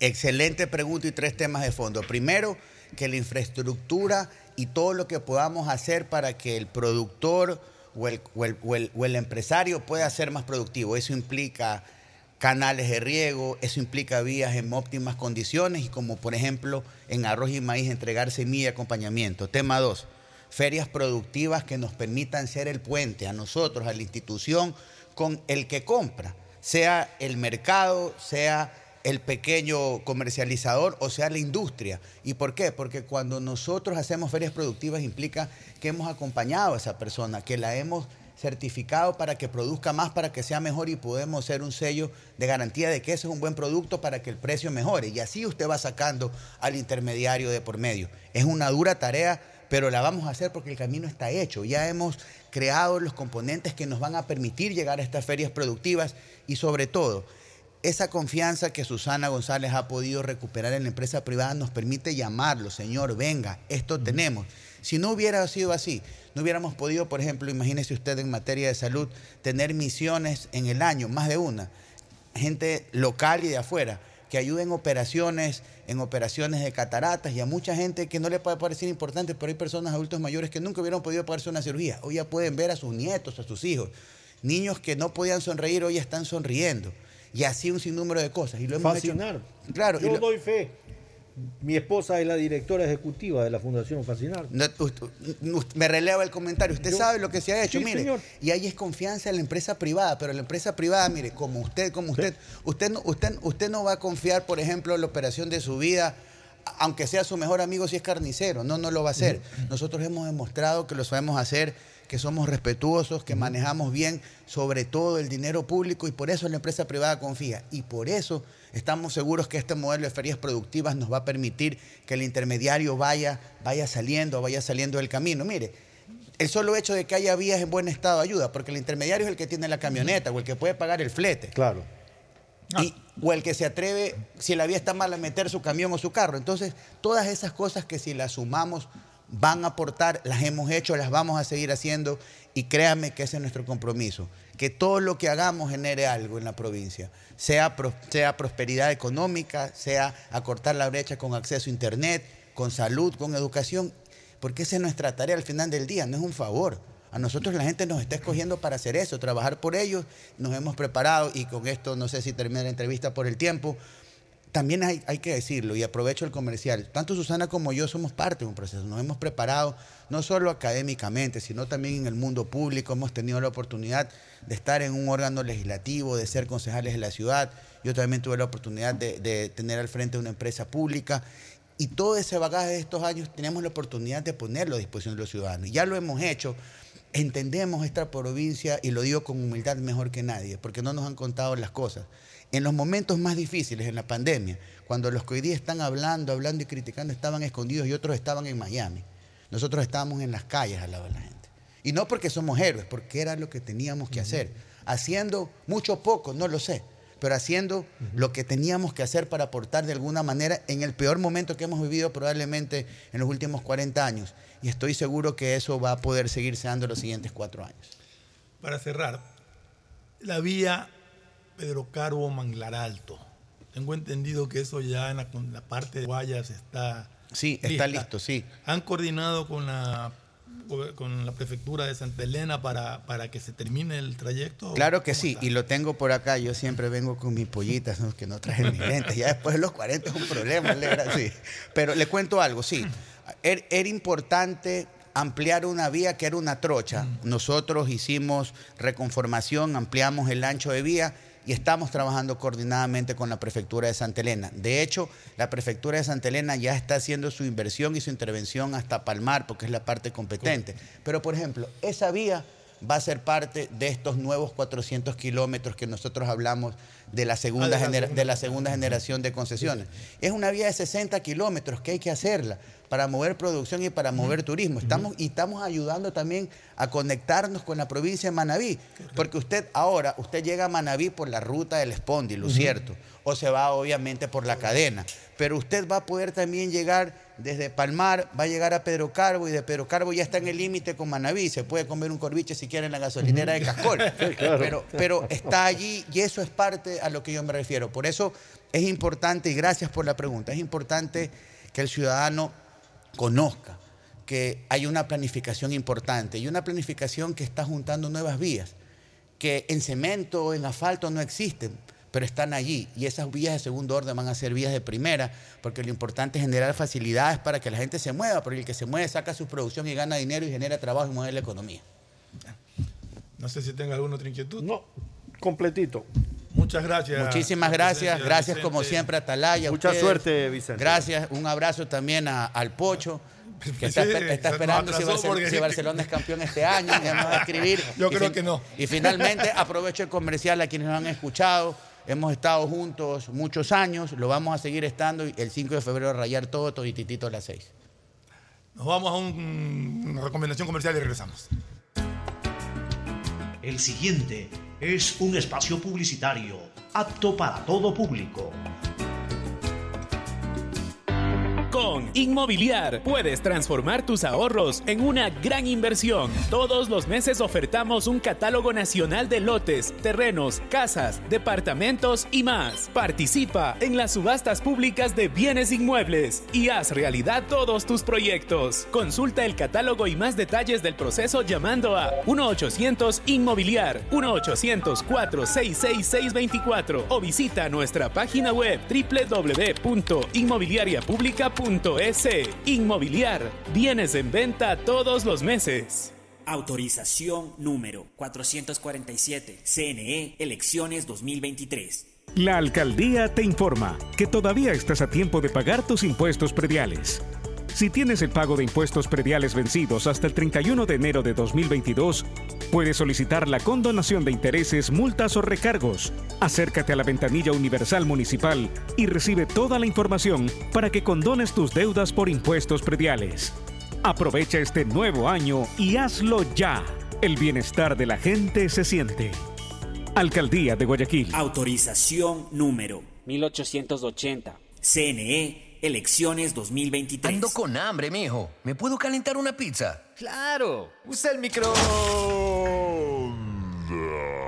Cuando se va la luz, tu vida se detiene. Evita los cortes pagando tu planilla en nuestra app o visitando nuestras oficinas. Con CENEL EP, tu vida sigue. Gobierno del Encuentro. Guillermo Lazo, presidente. Autorización número 597. CNE Elecciones 2023. Bet593.es Tu mejor jugada siempre será divertirte con Bet593. Pronósticos deportivos y juegos en línea. Regístrate ahora en bet593.es y recibe un bono de hasta 300 dólares para que empieces a pronosticar. Bet593, sponsor oficial de la Federación Ecuatoriana de Tenis, con el respaldo de Lotería Nacional. 593.es Lo viven ellos, lo juegas tú. Aplican condiciones y restricciones. Pedagogía, diseño, medicina, arquitectura, comercio, turismo, nutrición, literatura, computación, psicología, trabajo social, electricidad, agronomía, animación digital. La verdad es que tenemos tantas carreras que ofrecerte que no nos alcanzan en esta cuña. Ven a la Feria de Estudios de la UCSG y descúbrelas todas. Te esperamos este 5 de agosto, de 8 a 17 horas, en la avenida Carlos Julio Arosemena, kilómetro 1 y medio. Tenemos muchas sorpresas y beneficios para ti. Universidad Católica de Santiago de Guayaquil. Nuevas historias, nuevos líderes. Viaja conectado con Internet a más de 150 países al mejor precio con el chip internacional Smart SIM de Smartphone Soluciones. Estamos 24 horas en los aeropuertos de Guayaquil y Quito, pasando migración junto al Duty Free. También en Plaza Quil, local 55, en San Borondón, en la avenida principal de Entre Ríos. Lo importante es que cuando viajes estés conectado, sin esperar conectarte un Wi-Fi. Conéctate directamente con tu chip al teléfono celular que quieras llamar a través del WhatsApp o de manera directa. No lo olvides, Smart SIM de Smartphone Soluciones te espera en el aeropuerto con atención 24 horas. al día. Cansado de ver a la gente morir víctima del exceso de velocidad. A mayor velocidad, peores son las consecuencias. De todos los traumas que sufrió Mariana, la fractura de cráneo la dejó con pocas posibilidades de sobrevivir. La situación pudo ser diferente. Al mantenerse por debajo del límite de velocidad, el conductor podría detenerse a tiempo y Mariana estaría con vida. La velocidad mata. Respeta el límite. Un mensaje de la Agencia de Tránsito y Movilidad de Guayaquil con el apoyo de Bloomberg Philanthropy. Autorización número 1817. CNE Elecciones 2023. Ecuagen, medicamentos genéricos de calidad y confianza a su alcance. Ecuagen, una oportunidad para la salud y la economía familiar. Consuma genéricos Ecuagen. Con Inmobiliar puedes transformar tus ahorros en una gran inversión. Todos los meses ofertamos un catálogo nacional de lotes, terrenos, casas, departamentos y más. Participa en las subastas públicas de bienes inmuebles y haz realidad todos tus proyectos. Consulta el catálogo y más detalles del proceso llamando a 1-800 Inmobiliar 1-800-466-624 o visita nuestra página web Inmobiliar. Bienes en venta todos los meses. Autorización número 447. CNE Elecciones 2023. Hola, tía. Sí, tía, sí recibí tu regalo. ah, claro. Sí, me gustó mucho el cupón de descuento para clases de tejer en pareja. Nada más me falta el novio para ir. Pacificar te ayuda a regalarle a todos lo que de verdad quieren. Acumula tus consumos y participa por 25 mil dólares en tarjetas de regalo y un millón de millas para que vivas al máximo esta Navidad. Porque los regalos sí importan. Sinceramente, Pacificar. Banco del Pacífico. Aplican condiciones. Más información en www.bancodelpacífico.com. Esta Navidad vuelve la campaña más emocionante a Mole el Fortín. Sí, porque regresó el gran Fortín Bingo Navideño. Por cada 15 dólares de compras tendrás la oportunidad de jugar para llevarte una espectacular camioneta full equipo, cero kilómetros. Además de un fabuloso set de línea blanca, un magnífico set de muebles y tres maravillosas motos eléctricas. Ven y aprovecha a comprar todos tus regalos en Mole el Fortín. Nos vemos el 7 de enero en nuestro juego en vivo. Auspician La Ganga, Mueblería La Palito. alcaldía de Guayaquil presenta su aplicación Mimuni. Una app donde podrás acceder a servicios municipales, reportar incidentes en tu sector, información sobre obras, inscribirte en programas municipales y enterarte de todos los eventos que la ciudad tiene para ti. Descarga ya la app Mimuni en App Store y Google Play. El bienestar de la gente se siente. Alcaldía de Guayaquil. Autorización número 608. CNE, elecciones Mi 2023. nombre es Irlanda Alegría Ávila. Las transacciones que más realizo en mi negocio son los pagos de servicios básicos. Un banco del barrio no solo es un negocio, es también el lugar donde puedes pagar tu planilla de luz, agua, teléfono e internet, enviar o cobrar giros nacionales y del exterior, o recargas de celular, televisión pagada e internet en pocos minutos y cerca de casa. Banco del barrio, en el corazón de tu barrio. Hay sonidos que es mejor nunca tener que escuchar. Porque cada motor es diferente. Desde hace 104 años, Lubricantes Gulf mantiene la más alta tecnología y calidad en línea de aceites para motores a diésel y gasolina. Está hecho con una fórmula especial para dar excelente protección a todo tipo de motores, evitando el desgaste prematuro de pistones, anillos y árbol de levas, ayudando a mantener limpio el motor y libre de depósitos que se forman por las altas o bajas temperaturas. Dele a su motor lo que se merece. Lubricantes Gulf, la más alta tecnología en lubricación. 104 años preservando la vida de su motor. Lubricantes Gulf. Gulf es más lubricante.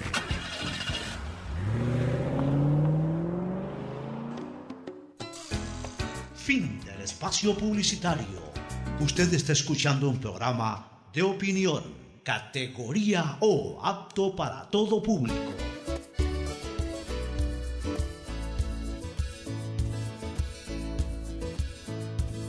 Camino sobre tu piel morena y siento tu latido.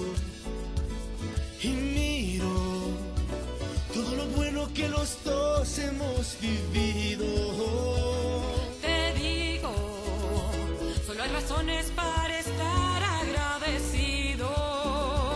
Es lo que somos y lo que siempre hemos sido. Amigos, porque ganamos cuando mucho hemos perdido. Somos lo mismo, porque peleamos contra el mismo enemigo.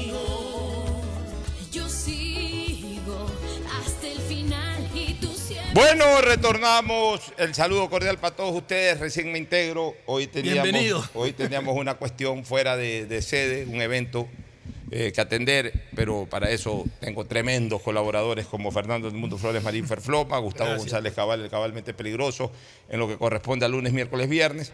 Martes y jueves siempre estarán pendientes Fernando Flores y también Ricardo Ron Vélez para hacer mejor los programas que cuando yo estoy. Eso sí se los puedo garantizar. Así que felicitaciones y gracias por su excelente eh, participación. Ya me integro con esto que sigue siendo el mal de todos los días, la inseguridad ciudadana. Se ha producido esta mañana un sicariato en el sector de Fibeca Los Ceibos, esa plazoleta que está prácticamente al arranque de Los Ceibos, al arranque de Los Ceibos, pero obviamente pues en la zona Ceibos, eh, por debajo, hay que decirlo así, de la vía a la costa, porque esa, de la vía a la costa hoy está, al- eh, está en un nivel alto, hacia ya Los Ceibos abajo. Eh, está justamente una, la primera plazoleta de Los Ceibos, en donde está eh, una cafetería Bombons, está la. Fibeca, ahí al pie de la Fibeca uno da vuelta, se mete por debajo de la vía para regresar. O sea, una zona muy transitada, hay algunos restaurantes, cevicherías, venden eh, también marijería, venden encebollado en uno de esos locales. En fin, o sea, una zona muy transitada por la gente de los Ceibos o gente que incluso ahí se cita para conversar, para tener reuniones sociales, ejecutivas, etc. Bueno, ahí en la Fibeca, que es además una farmacia muy grande, eh, quizás la principal farmacia de los Ceibos, ahí se ha producido un acto de sicariato Fue, ah, fue en la farmacia. en la farmacia o en las afueras, en el sector al menos, eh, que le ha costado la vida a una persona de apellido Rosero. No, no se define qué, qué- qué persona, qué persona. Pero él, él eh, era la. en- en- en- ¿ah? ¿Era la- el, el, el blanco No sé, no- de estos sicarios o es una muerte colateral? No conozco detalles, detalles. pero eh, de lo que está circulando en redes sociales, este, eh, aparentemente la persona ha sido identificado su apellido, apellido Rosero. No quiero dar tampoco más detalles para no alarmar a nadie. Eh, Mucha gente apellido Rosero seguramente nos está escuchando. Yo creo y espero que que no sea familiar de ninguno de, las personas con este apellido. Este, pero en todo caso, pues, este, no puedo dar más detalles que lo que circula en redes sociales, pues sí, este sicariato lamentable en eh, la zona de los Ceibos. Es realmente ya terrible, no, no, no, no, no nos escapamos a nada. Hoy día yo estaba haciendo un inventario, por Dios, un inventario de lugares en donde se han dado crímenes de sicariato y cosas por el estilo. En clínicas, en clínicas, señores. Hablemos de Guayaquil solamente, no quiero extenderme fuera de Guayaquil. En clínicas. En la Kennedy hace tres años, antes de ayer en el Omni Hospital. En farmacias, esta de Fibeca el día de hoy. En restaurantes, este restaurante que queda aquí en la avenida eh, del Mall del Sol, eh, este, el Grillis, ahí se, Grillings, ahí se produjo un acto de sicariato hace año y medio. En hoteles, también en esta misma zona de Mall del Sol, en el Hotel Sheraton, en la puerta del Hotel Sheraton. Allá voy mencionando Centros cuatro- comerciales. En centros comerciales también se produjo algo, ¿no? Eh, acuérdate en Plaza Navona que mataron un En. Plaza Navona, digamos, Sí, un, centro cen- un comercial. patio- un centro de comidas, Plaza Navona, este, eh, atrás del Mall del Sol varias veces. Eh, de hecho, hubo también un incidente hace pocos días atrás en el Mall del Sol. Sí, también hubo un problema. Hubo un incidente en el Mall del Sol que fue controlado por la seguridad del Mall del Sol. Y que dicho sea de paso, pa- para que quede claro, no es negligencia ni falta de seguridad de los centros comerciales ni de los sitios. Es lo avesado que son los delincuentes. No, ya no tienen bancos ni que hablar. ¿no? Bancos, Sí, sí, sí, eh, a la señora que mataron en Alborada y a cada rato en el centro, a la salida del banco X, Y o Z, han dado bala para robar o. En fin. Fuera pues de las avenidas, pues, todas las avenidas en la Francisco Ah, de pues, ya. Orellana, en la Tancamarengo, en, en donde no andaba, en la Pedro Menéndez. Eh, eh, para hablar del norte, en el sur, mejor ni hablo del sur. O sea, ya desgra- desgraciadamente eh, hay gente que todavía piensa que sí, que cuidado, que, que no vale la pena andar de, eh, noche que en la perimetral, que, que en las zonas populares. No, ya, ya, hace rato la ciudad y el país entero se han convertido en zona roja. Yo primero deploro este nuevo acto. Eh, Realmente este año está más desatado que nunca esto de- de- de- del sicariato. Hay que decirlo con, con absoluta entereza, porque aquí nosotros no tapamos nada. Si algo comenzó a manejarse bien en el tema de seguridad, se volvió a perder todo. Se volvió a perder todo. Señor ministro del Interior, señor presidente de la República, se volvió a perder todo. Y como aquí dijimos alguna vez, cuidado, cuidado, creen que el tema de la inseguridad solamente es cárceles, o que, que controlando las cárceles ya estaba controlado el tema, ¿no? Se está demostrando que no, mientras no se controle el problema en las calles, esto va a ir de mal en peor. Y el problema es que eh, no hay la custodia, eso lo hemos señalado siempre en las calles que debería de haber.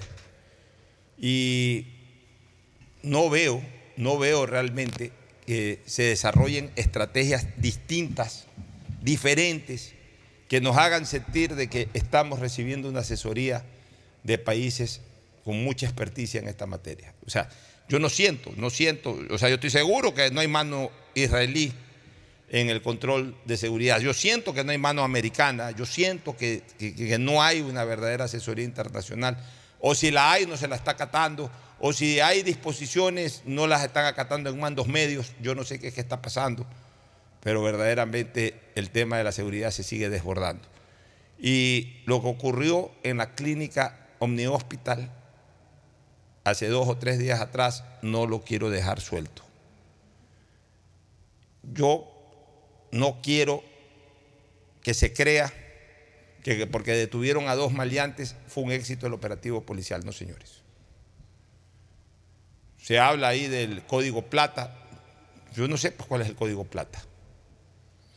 El código plata debe de ser, entre otras cosas, evitar por lo menos en algún lugar en donde se pueda tener una ligera sospecha de que pueda haber un incidente. Porque está bien, el código plata no permite evitar que ocurra algo de repente en un punto porque no se puede tener absolutamente toda la ciudad controlada.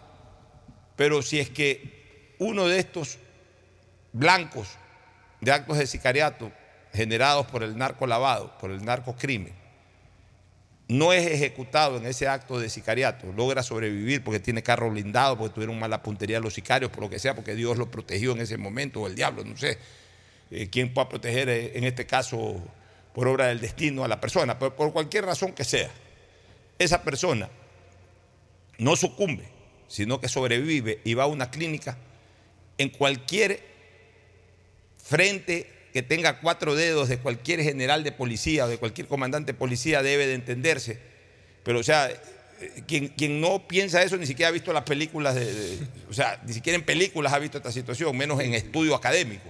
Se debe de, debe de suponerse que la guerra es sin cuartel que en este momento tienen este tipo de delincuentes es tan avesada y tan irrespetuosa que no van a temer meterse en un hospital a liquidarlo. Entonces, Y- lo y mínimo. no solamente liquidarlo, Pocho, debería haber tenido protección policial para investigación, porque es. es. una cosa de locos que le- lo, lo, lo valen así y que no tenga policía custodiándolo para una investigación posterior, me parece... Y que hayan muertos, eh, eh, eh, como el, el- el cuidador de los vehículos al frente que Al- muere. Eso en la calle. En la calle. Pero, pero mira, en la clínica. O sea, que haya gente idiota, porque hay gente estúpida. Oye, por Sí, Dios la que sabes qué. El problema es que en este país opina cualquier estúpido. Cualquier estúpido. O sea, desgraciadamente en las redes sociales opina cualquier estúpido. Entonces, cuando, cuando se comenta de que es in- inaudito que la policía no haya hecho custodia, entonces enseguida los imbéciles salen a decir, sí, o sea que hay que destinar a policías para cuidar a un delincuente. No seas tan bruto, no seas tan bruto, no seas tan imbécil, no seas tan animal, no seas tan pendejo. Se dispone de policías a cuidar un hospital para proteger a la gente que está en el hospital, porque no se le puede negar una atención, por más narcotraficante que sea, a ninguna persona se le puede negar una atención inmediata, de emergencia, una cirugía, no se le puede negar, pero es razonable y lógico que esa persona puede generar un riesgo tremendo a todo un hospital, a pacientes, a enfermeras, a médicos, a paramédicos, a trabajadores del hospital, a familiares de los pacientes, a zonas vecindarias incluso. Puede generar un alto riesgo porque esa persona que ya fue, eh, eh, sobre la cual se intentó ultimarlo en la calle y al no lograrse el propósito es muy probable de que se intente rematarlo. Puede ser que sí, puede ser que no, pero solamente que existe el puede haber que sí para tomar las precauciones del caso. Encima, durante varios días, a conocimiento de la policía, pues no nos hagamos los tontos, eh, Gustavo, a conocimiento de los policías, me gustaría escuchar tu último comentario sobre este tema, a conocimiento de los policías, sabían perfectamente de que esa persona además tenía una custodia privada eh, de su propia banda, pues, con gente armada. O sea, incluso hasta se produce un acto ilegítimo, eh, un acto reñido por la ley, que bien pudo haber sido también observado por la policía. Pero no, que lo cuiden nomás. Y a Dios gracias lo estuvieron cuidando. Porque si no lo cuidan a ese tipo, los delincuentes por matarlo, entran, lo matan en plena terapia intensiva y a lo mejor hubiesen corrido la misma suerte los otros, eh, los otros enfermos que estaban en terapia intensiva, o de manera directa o o de manera indirecta. De manera directa a lo mejor podían haber baleado a todos, o de manera indirecta van, matan al, al- al objetivo. Pero en una terapia intensiva que se produzca una, una, una guerra, una guerra campal en plena terapia intensiva, se mueren los otros pues, de infarto, de cualquier cosa, de susto, de lo que sea. Pues gente que está en terapia intensiva, que está ahí a, a- una picada de mosquito para perder la vida. Que, que entren a disparar ahí a una persona. O sea, hubiese sido una cosa terrible. De hecho, ya lo fue, pero hubiese sido una cosa, pero, pero monstruosa. No sé qué opinas tú, Gustavo. Sí, totalmente de acuerdo. Eh, hay una clara incuria administrativa frente a este tema, ¿no? Eh, acabas de ser muy sólido en tus argumentaciones. Era normal, era elemental, era básico pensar que el, el señor que estaba herido, mal herido, iba a tener un intento de rematar en cualquier momento. Y hasta para fines de investigación, de saber quiénes están detrás de todo esto, se tuvo que haber preparado un operativo, pero un operativo bien hecho, en el sentido de que si vienen a rematarlo, los vamos a capturar a toditos. ¿Sí? Y aquí estamos listos para entrarle. Pero los tipos entraron. Además, yo te digo una cosa, Ajá. Aquí en este país no conocemos a nuestro enemigo o a nuestros enemigos. Nuestros enemigos sociales estamos hablando, no personales. Yo trato de no tener enemistad personal con nadie, mucho menos con, con esta gente. Porque- por eso no conozco su identificación y en lo personal, no, no haré ola el día que conozca ciertas identificaciones, pero, pero el país como país sí tiene que saber quiénes son sus enemigos. Porque, por ejemplo, en Colombia, en los años 80, sí, existía Pablo Escobar, existía el, mexicano, existía el otro, pero todos estaban identificados con nombres, apellidos y sobre todo visualiz- visualizados a través de fotografía o lo que sea. Entonces la gente ya sabía qué atenerse. Llegaba a un, lugar público, fulano de tal, ya era decisión de, la- de- las personas que estaban en ese sitio retirarse para evitar problemas o quedarse y correr cualquier riesgo. Pero aquí no, aquí uno no sabe quiénes son los que están involucrados en esta cuestión, indistintamente que estén o no en la cárcel, pero los que no están en la cárcel. De repente es gente que, que uno no la conoce, es gente que uno puede estar sentado en un restaurante comiendo con amigos, con familiares, con hijos, con esposa, con esposo, con padre, con madre, con abuelos. Y en la mesa de al lado está una de estas personas involucradas en este tema que nadie lo conoce, pero que sí es conocido por sus, por sus enemigos del narconegocio, que son incluso eh, en un momento determinado se convierten en objetivos, llam- llamaban los narcotraficantes colombianos en objetivos militares. Mal dicha la palabra porque ese no, es el, eh, ese, ese no es el término correcto. Yo diría en objetivos paramilitares. Se convierten en objetivos de muerte. Llegan a un restaurante y, y- y- y liquidan a esa persona y van también haciendo daños colaterales a otros seres humanos que no tienen nada que ver en ese tema.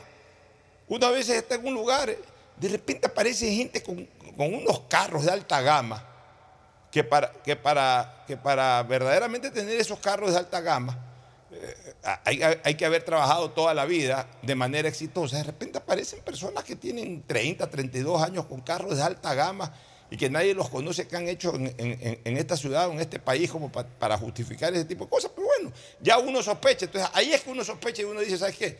Mm, mejor me abro, mejor me voy, mejor salgo, cuidado. Pues no podemos seguir viviendo Muchas así. veces puedes estar equivocado, ¿no? Pero y muchas veces puede trauma, estar equivocado, que pero es el trauma, el susto, es como que claro. se acerca, se acercan, porque sigue la manera irresponsable de conducir por parte de los motociclistas, se acerca una moto con dos personas, uno los ve por el retrovisor que hace, y no es que se acerca para hacerle a uno nada, sino que para meterse en medio de los carros. Pues ya uno ve E a un incluso, incluso los repartidores, ¿no? Uno, yo le ya hasta los repartidores que tienen su, de las distintas empresas, uno les tiene temor, porque muchas veces he dado caso de que personas de- delincuentes han usado esa estrategia de, vestirse o andar con los cajones de repartidores para saltar o para... Y más aún cuando les hemos dicho a los alcaldes de San Borondón, de Guayaquil, o sea, a las alcaldías, a las administraciones municipales, a las policías, más que a los... Porque realmente ya este no es un problema de los alcaldes, sino que es un problema de la policía. Pero en eso sí los alcaldes deberían de también exigir. Porque una cosa que le exija un, cualquiera como nosotros aquí en, en una radio, otra cosa que ya lo exija una autoridad. Que en los lugares de mayor confluencia tiene que haber una protección policial perenne. Y, y- no pararle bola a las redes sociales, no pararle bola a los idiotas que dicen, ah, pero ¿por qué tienen que haber cuatro policías en, en- en Plaza Lagos? No es que están cuidando los negocios de Plaza Lagos, están cuidando a la gente que llega a comer a Plaza Lagos o a Boca o al sector de sauces, en donde hay cangrejales y todo ese tipo de cosas. Hay que tener policías. No sean brutos, no para cuidar los negocios privados, idiotas, animales, bestias. Es para cuidar a la gente que va a consumir ahí. Es que así hay que hablarles a, estas, a estos tarados que escriben cualquier cosa, son acomplejados, escriben cualquier cosa, no tienen la menor idea de nada, pues escriben estupideces. Yo quisiera, ¿sabes qué? Yo quisiera que en algún momento, en, en alguna radio, en algún lugar donde yo hable, eh, aparezca un idiota de estos para que comente lo que comente en Twitter. Yo en Twitter ya no quiero perder el tiempo contestando, pero yo sí quisiera tenerlo así cara a cara para, para decirle, en los términos que he hablado hace un ratito, decirle en la cara lo que son. Pues son gente de la peor calaña para opinar, son los que están de alguna u otra manera estimulando, y, algunos no lo hacen ni siquiera con mala intención, otros sí, sino que lo hacen porque son contreras, porque son brutos, porque no tienen idea de lo que más conviene a una colectividad, entonces opinan de cualquier cosa. Dedíquense a opinar de- de- de lo que medio saben, no se metan a opinar de todo. Oye, estaba chequeando ahorita información que me acaba de llegar. En la madrugada de hoy viernes ha habido un atentado con explosivos en, Guayaquil, en una camioneta en el sur de Guayaquil. No hay mayor información, simplemente han pasado individuos a las 3 de la mañana caminando, han tirado algo debajo de una camioneta. Ha habido una explosión, un incendio, se quemó la camioneta y contagió otro automotor. No ha habido víctimas, por suerte. Y otra información que acabo de ver también es que una de estas barcazas que, que, que, que se chocaron contra el puente se ha incendiado. ¿En dónde? Fue incendiar una barcaza. Bueno, eso es lo que está pidiendo el Servicio de Aduanas, una investigación a la Fiscalía, porque la barcaza pertenece a una empresa que tiene deudas con el Estado. ¿no? Claro. En todo caso, eso es lo que se estaba reclutando. ¿Alguna cosa final, Gustavo, para entrar al segmento deportivo? No, nada más, eh, Alfonso, nada más un poco deseándole siempre lo mejor para los ecuatorianos, que tengan un gran fin de semana. Gracias a ti eh, por ese deseo. Nos vamos a una última recomendación para entrar de lleno al segmento deportivo. Ya volvemos. Auspician este programa. Aceites y lubricantes Gulf, el aceite de mayor tecnología en el mercado. Acaricia el motor de tu vehículo para que funcione como un verdadero Fórmula 1 con aceites y lubricantes Gulf. Si te gusta el tenis, ahora llegó la oportunidad de vivir tu pasión en cualquier lugar con Bet 593. Regístrate en bet593.es y recibe un bono de hasta 300 dólares. Sí, un bono de hasta 300 dólares para que pronostiques resultados cuando quieras. Bet593.es, sponsor oficial de la Federación Ecuatoriana de Tenis y tiene el respaldo de Lotería Nacional. Aplican condiciones y restricciones. Con Inmobiliar puedes transformar tus ahorros en una gran inversión. Todos los meses ofertamos un catálogo de casas, terrenos, departamentos y más. Participa en las subastas públicas de bienes inmuebles y haz realidad todos tus proyectos. Más información en www.inmobiliar.gov.es. Esta Navidad la mejor jugada es tener un nuevo Smart TV. En Claro lo encuentras al 50% de descuento. Cuando requieras medicamentos, solicita a la farmacia de tu barrio que sean genéricos de calidad. Y estos tienen que ser de Cuajén. Son de calidad y al alcance de tu bolsillo, al alcance de la economía familiar. Pedagogía, diseño, arquitectura, economía, medicina, comercio, turismo, nutrición, literatura, computación, psicología, trabajo social, electricidad, agronomía, animación digital. Son tantas las carreras que te ofrece la Universidad Católica Santiago de Guayaquil que no alcanzan a señalarse todas. Universidad Católica Santiago de Guayaquil siempre tiene sorpresas y beneficios para ti. Nuevas historias nuevos líderes. CNT no deja de sorprendernos. Gracias al convenio logrado con Oracle, la marca mundialmente reconocida de innovación tecnológica, CNT cuenta con la mejor plataforma para la gestión de datos y aplicaciones. ¿Y esto qué significa? Muy sencillo.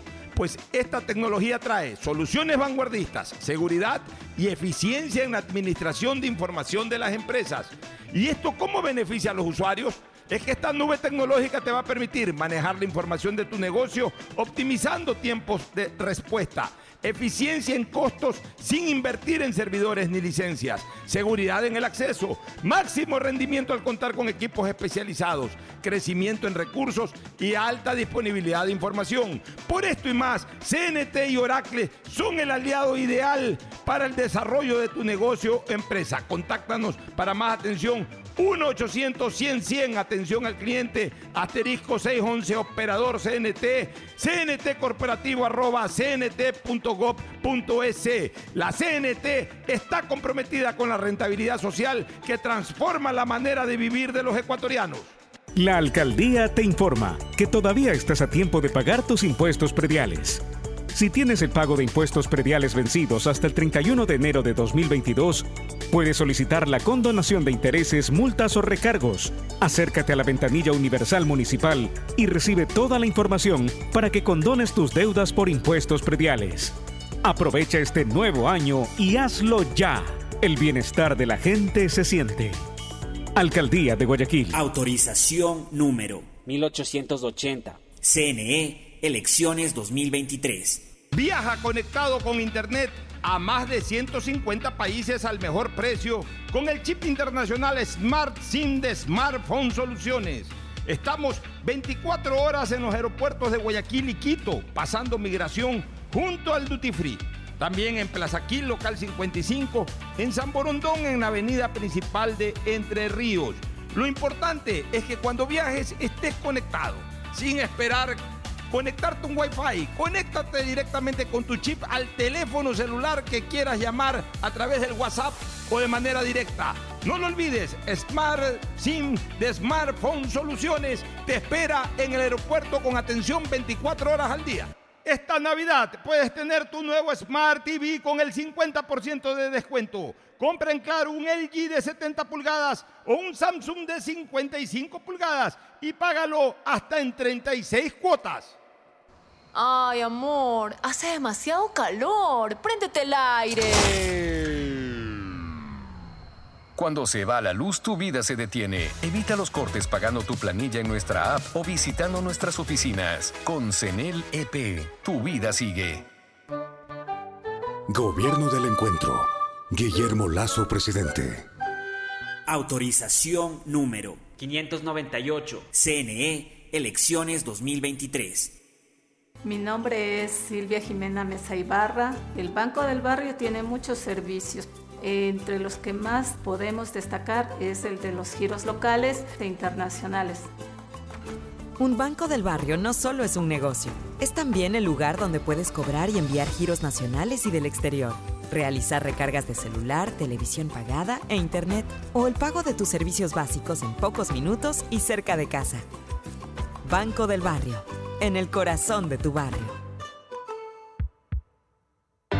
Con Inmobiliar puedes transformar tus ahorros en una gran inversión. Todos los meses ofertamos un catálogo nacional de lotes, terrenos, casas, departamentos y más. Participa en las subastas públicas de bienes inmuebles y haz realidad todos tus proyectos. Consulta el catálogo y más detalles del proceso llamando a 1-800 Inmobiliar 1-800-466-624 o visita nuestra página web www.inmobiliariapublica.com S. Inmobiliar. Bienes en venta todos los meses.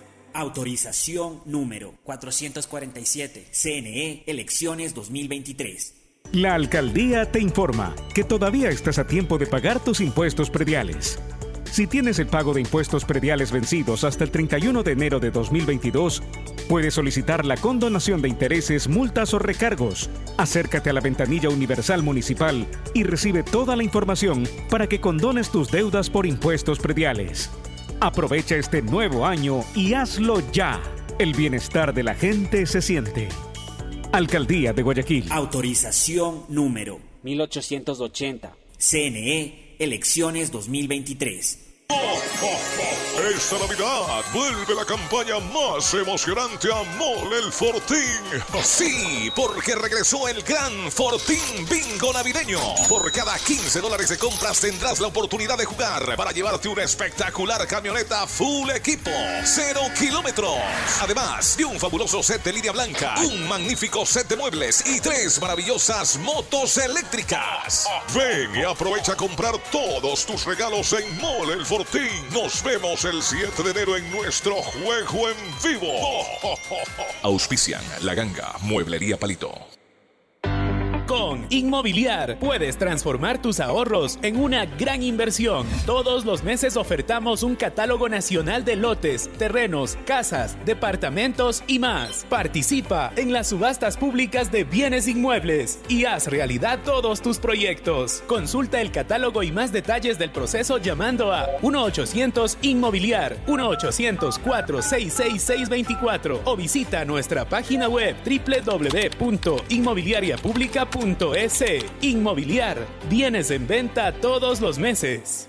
Autorización número 447. CNE, elecciones 2023. Estamos en la hora del pocho. En la hora del pocho presentamos Deportes, Deportes. Muy bien, entramos al segmento deportivo, pero ando atento a lo pasado en los Ceibos a lo ocurrido en los Ceibos. Este, estoy tratando de contactar al, a uno de los miembros del comité de residentes de los Ceibos, concretamente Adolfo Cler. Muchas, muchas veces fue presidente, no sé si está en el directorio ahora, o por lo menos siempre está bien informado de lo que pasa en su ciudadela. luego del atentado que le costó la vida, ahora sí ya damos nombres puntuales, Javier Rosero, presidente del Comité de los Ceibos, presidente del Comité de los Ceibos. O sea, esto es importantísimo eh, porque aparentemente no es un acto de sicariato vinculado al narco, ¿no?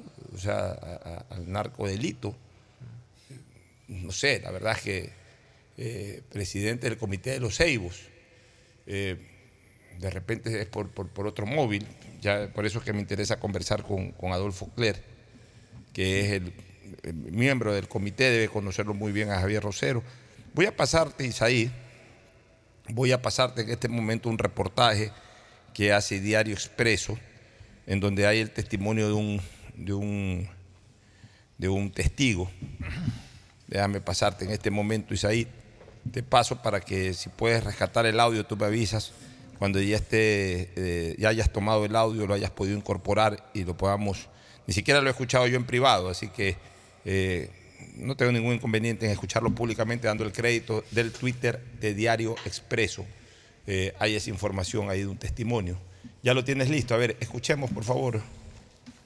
que la hacía en la ciudadela con cámaras, botones de pánico, chat comunitario, además ayudó a meter los presos a dos, a dos, grupos delincuentes, lograron vengarse y parece que han cometido su objetivo, los sicarios en moto sin casco. ¿Quién era el señor fallecido? ¿Con quién Ingeniero Javier estaba? Rosero, presidente del Comité de los. ¿Usted lo conocía hace algún tiempo? Él trabajaba, vivía en esta casa, en este, en este En el sector. barrio sí, vive, sí, así. ¿Fue abordado por cuántas personas? Dos delincuentes, dos sicarios. La policía ha confirmado que lamentablemente... Han fallecido, sí. Muchísimas gracias. Eh, nos encontramos en el norte de Guayaquil, exactamente en el sector de Los Ceibos, donde la mañana de este viernes 13 de enero fue asesinado el presidente del comité de Los Ceibos. Bueno, es información que está en el Twitter de Diario Expreso. Eh, Estoy tratando de ubicar a Adolfo Cler. Vamos a ver si Adolfo quiere hablar, vamos a ver si lo puedo contactar. Estoy llamándolo, todavía no he tenido esa suerte de contactarlo. Vamos a ver si quiere hablar. En caso de que así ocurra, le vamos a dar prioridad inmediatamente. Eh, pero por lo pronto, pues avanzamos con el segmento deportivo. Ya están aquí.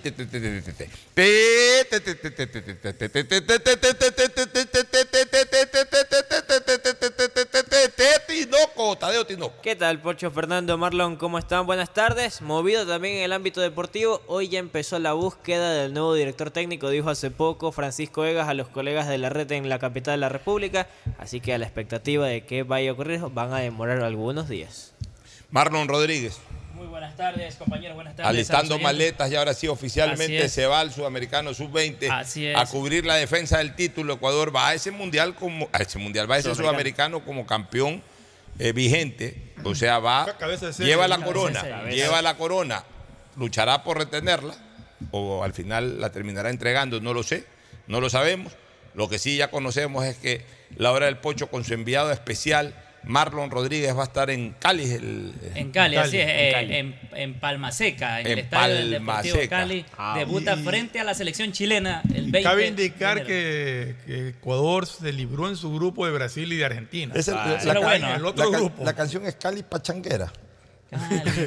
Pachanguera. Cali. Sí, Pacha- Se va de pachanga. No lo niegues, lo peor. Oiga, así parece, porque los amigos que contacté son bastantes pachangueros. ¿ah? Son pachangueros los hombres. Sí. bueno. Se va de farra. A ver, vamos entonces con novedades. Barcelona anunció ayer, yo diría sorpresivamente, más allá de que se estaba calentando la olla, sobre la incorporación de Fernando Gaibor. Pero ya quedó anunciada la incorporación de este valioso jugador ecuatoriano. Ya Sí. fue presentado hoy Ya en fue rueda presentado. de prensa. Un, un- un jugador más que del astillero cruza la acera. Son múltiples los que de Melec han ido al Barcelona y los que del Barcelona han ido al Emelec. Incluso jugadores legendarios.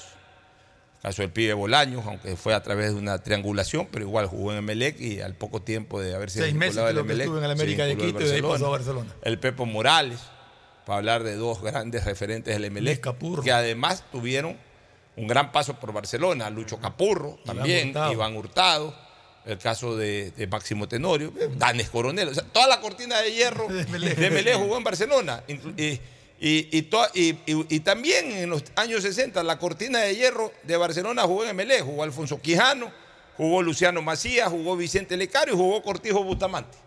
O sea, ha cambiado y cambio. Todos han cambiado.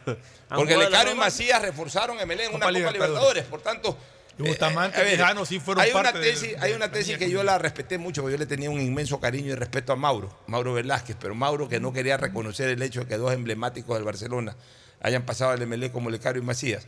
Sostenía de que sí, pero fue un préstamo gratuito, no importa si fue gratuito o pagado. Se puso la camiseta. El hecho de que jugó un torneo oficial. No- un no- torneo oficial. no fue- Fuerte. no fueron a jugar un partido amistoso como Añato García que tapó en Barcelona o algún eh, Sibeira jugó en Barcelona Algunos amistoso, exacto.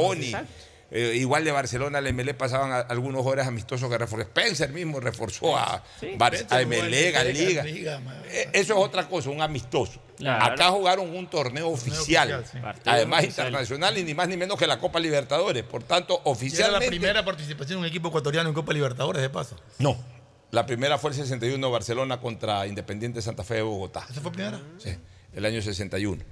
Este, el año 62 ya jugó MLE como MLE. campeón del 61 contra eh, eh, Universidad de, de Católica Chile de Chile y, otros equipos más millonarios, Millonarios. también.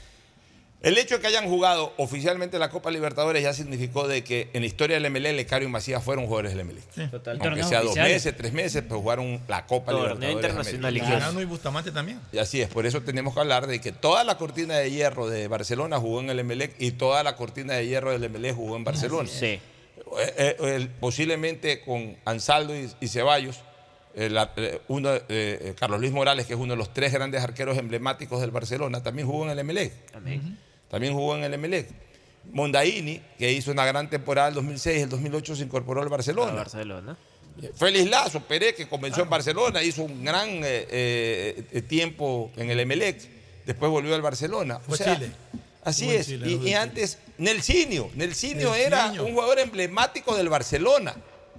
O sea, Nelsinho no es que era un jugador del Barcelona, era emblemático del Barcelona en la década de los 70.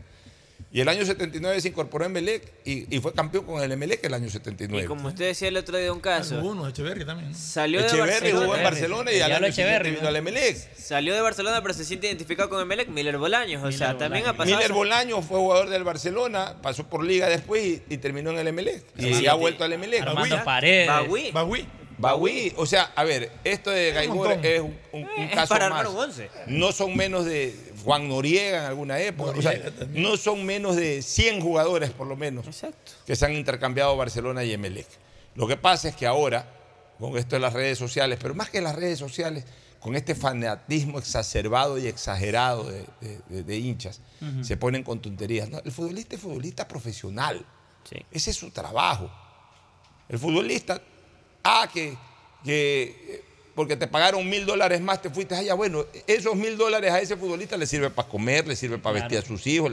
¿Quién se los va a dar? El hincha. El hincha no se los da. El hincha no le da ni las gracias después de tres años de retirado del fútbol. los Es socios, verdad, como usted ha tiene dicho. mucha razón. Así es. Entonces ya, ¿sabe qué? No molesten ya con esas cosas.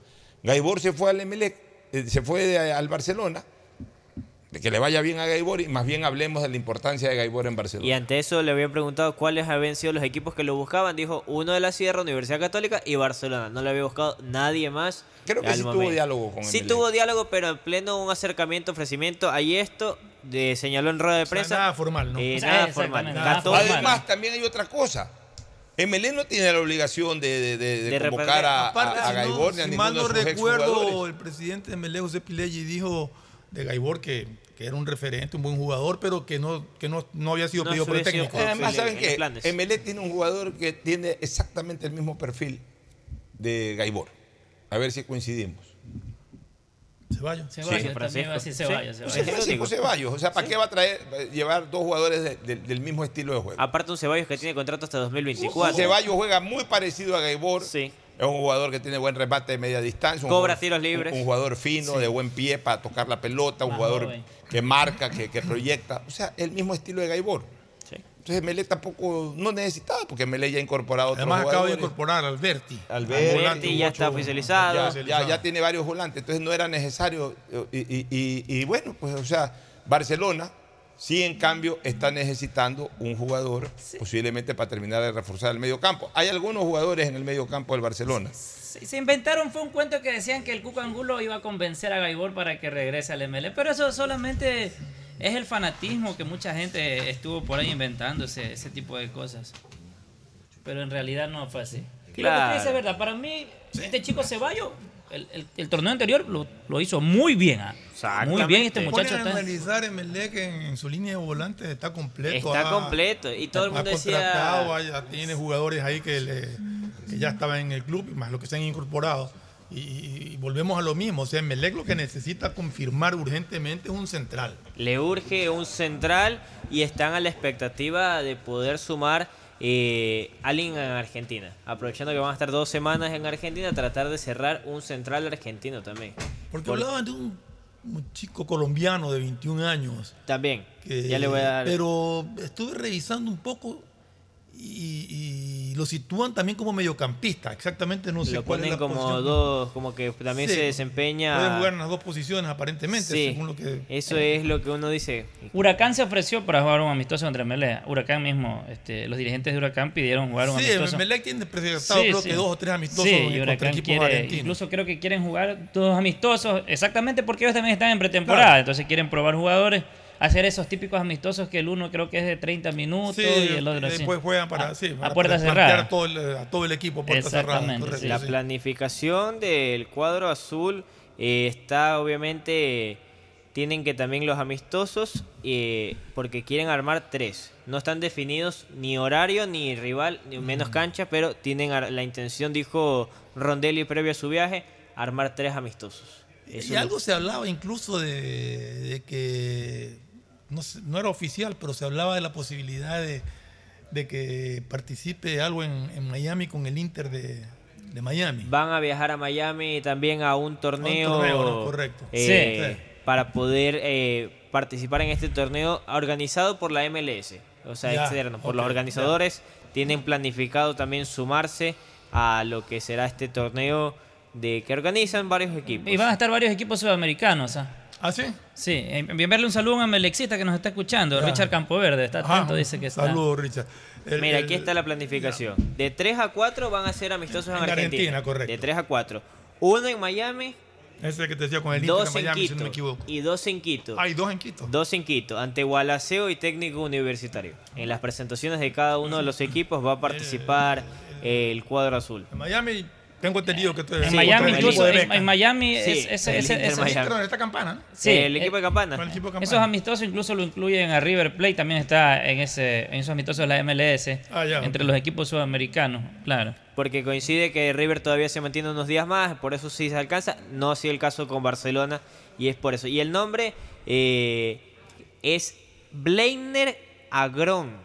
Sí, ese es el colombiano. Bleiner Agrón, parece que ahí sí. A, A a- Agrón. Agrón. Agrón. Bleiner Agrón. ¿Qué edad tiene este Eh, chico? 21. 21 Muy años. Va joven. a ¿ah? cumplir 22 ahora el- en febrero. Y esa sería la intención para con eso ya cerrar el libro de pases del lo pedido Claro, por es, es Rondelli. el, el- el cupo vacante que tiene Melec. Claro, con La correcto. caída de, de lo de el uruguayo que de El lo- defensa central. Sí, Sí. con eso cerrarían ya con el, el colombiano de 21 años y así están eh, están esperando cerrar, llegar a acuerdos, básicamente lo económico es lo que falta por cerrar. Este agrón es de la equidad. de la equidad. sí. De la equidad. Ahí inició y ahí se ha No tiene experiencia internacional, sería su primera Ninguna. experiencia internacional, pero hay buenas referencias de su actuación en, en la equidad. Y es justamente lo que requiere. Un central por izquierda, asumado a Caín Fara, que es él, él es zurdo también. Ahí está. Barcelona hace su porada en Estados Viajan el Unidos. domingo en la noche.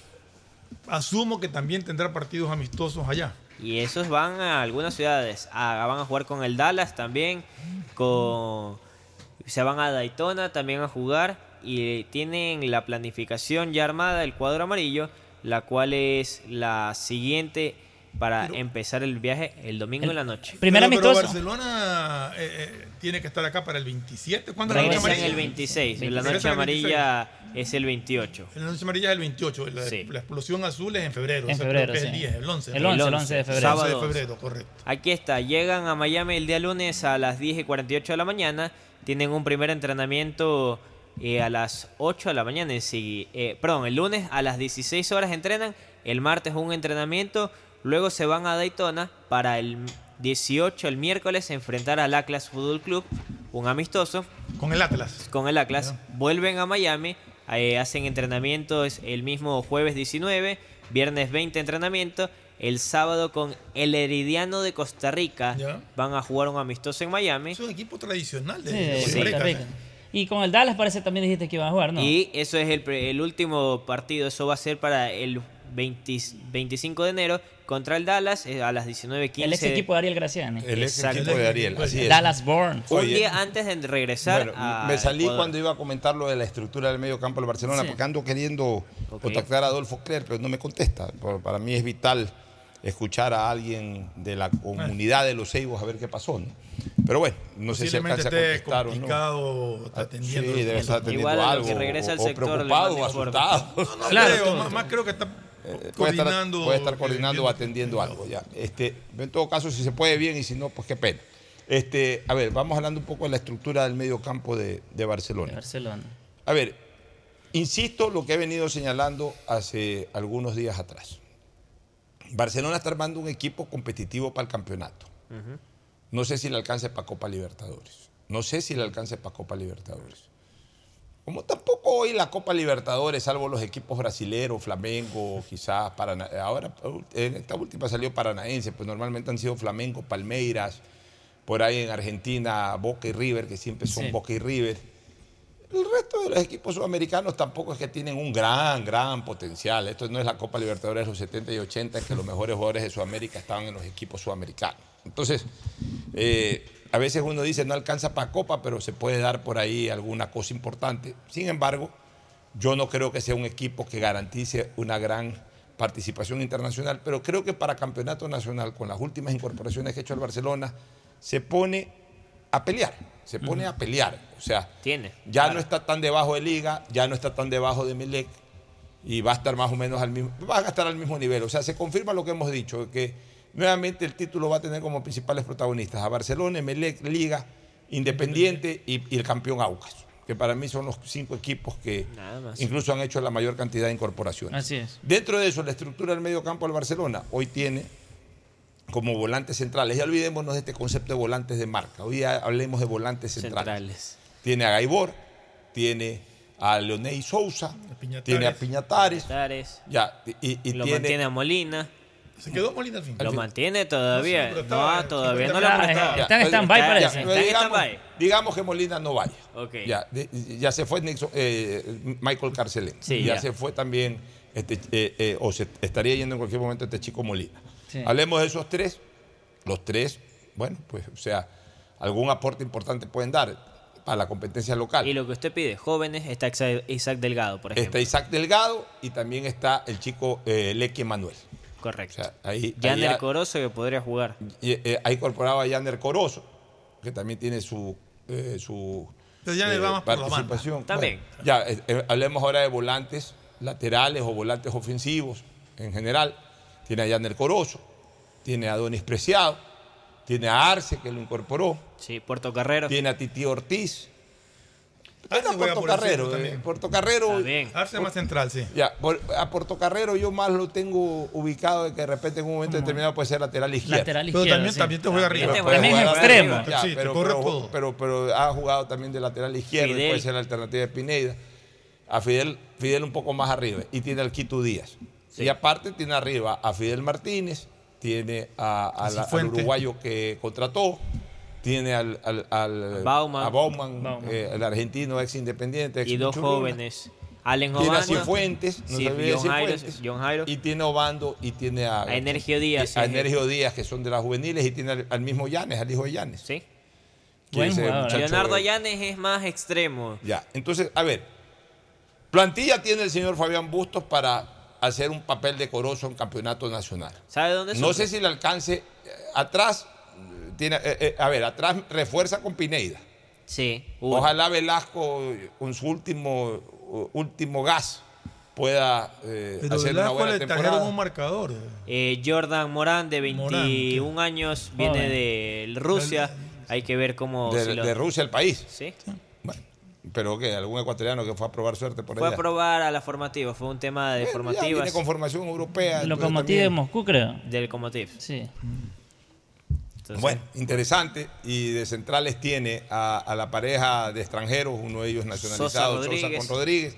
¿Y quién, y quién complementa ahí? ¿Qué- Tiene Víctor Carabalí, Jason Mina Y el que regresó, este Quiñones. y ¿cómo es? Joshua Quiñones, cinco centrales. Quiñones. O sea, eh, para, para, para, campeonato nacional, en el arco tiene solamente a Burray y Mendoza, ¿no? Y ahí tercer, Correcto. cuarto arquero. El, el tercero es Justin Cornejo. Ya está bien, es que hay que darle chance a los juveniles. Pues, si, no, Sí. pues, si, no, si te llenas solamente de jugadores fogueados, ¿para qué tienes? Además, Ojalá este ¿Para qué año sea un vas a contratar a alguien que, que lo vas a tener prácticamente sin jugar? Porque realmente el arquero está ahí y, y- y normalmente el arquero es el único que nunca cede su puesto. Salvo que se lesione. Salvo que se lesione Claro. o lo expulsen, Donde sí sufre es lateral derecho. Pero si ya no dicen que está este chico Morán y No, Pedro no, no, Pablo sí, sí, pero o sea, me- dos. O sea, Y que más, Fabián Bustos. Pero ya, pues meta un No, tercero juvenil también. claro, ya le le- busque un tercer juvenil, porque eso es lo que tiene que Ya, potenciar. por eso, pero en todo caso, plantilla para jugadores, para torneo nacional, yo creo Tiene. que Barcelona tiene para pelear. O sea, con las últimas incorporaciones ha equilibrado la situación con Liga y con Emelec, que son para, eh, para mí los que tomaron la iniciativa de mayo- mayor y mejor armado de equipo al inicio de, de- de la pretemporada. Hoy yo creo que Barcelona está ahí más o menos en ese nivel. Ahora, ¿eso alcanza para la competencia internacional? Eh, tenemos que verlo. Tenemos que verlo. Para, para comenzar, hay que observar cuáles son los rivales en primera fase. Complicado. Pues si le toca al Pesqueros de Perú, el Llaneros El de Chunguitas de Venezuela, Bolivia. el Chunguitas de Bolivia.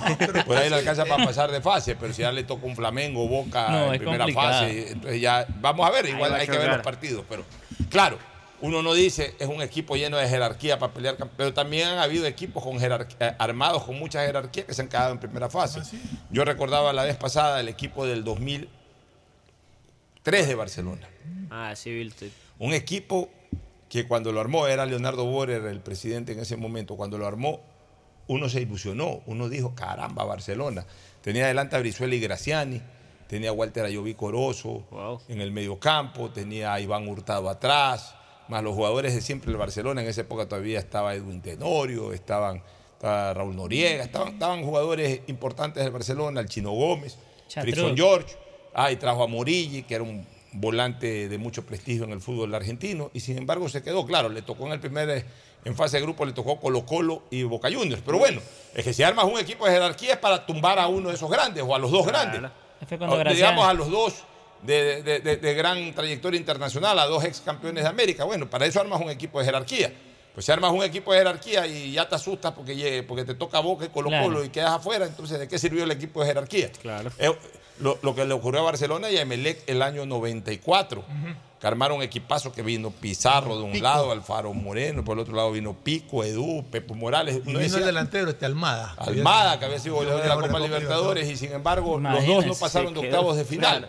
Entonces, eh, eh, de repente suele ocurrir de que un equipo cargado de jerarquía se queda rápido y un equipo ahí de medio, de me- medio sorprende. liviano avanza a cuartos, avanza a una semifinal. Pero lo lógico es que para pelear una Copa Libertadores necesitas tener jugadores de Hay que recordar que Almada se lesionó en el primer partido no Sí, volvió a jugar. Pero igual tenía Edu, tenía otro. Tenía, sí, tenía En todo tenía. caso, tenía Oste. En, en- en otro, en todo caso, aquí lo importante es de que Barcelona eh, pueda eh, tener un buen papel en, el- en la Copa. Por lo menos plantilla para, para, para intentar algo lo tiene. Lo tiene. O sea, eh, no me gustó al comienzo, pero creo que en estos últimos cinco o seis días las cosas han mejorado para el Barcelona. Ahora, tampoco lean a los aficionados en redes sociales. O sea, todo aficionado tiene su criterio. Ahora se han hecho de que si no comparten una exclusión o una inclusión, atacan, insultan, todo, todo asquean. Y ojo que está cerrado. Que, que cada aficionado vale lo que le da la gana. Piensen lo que quieran. Que piensen lo que les da la gana.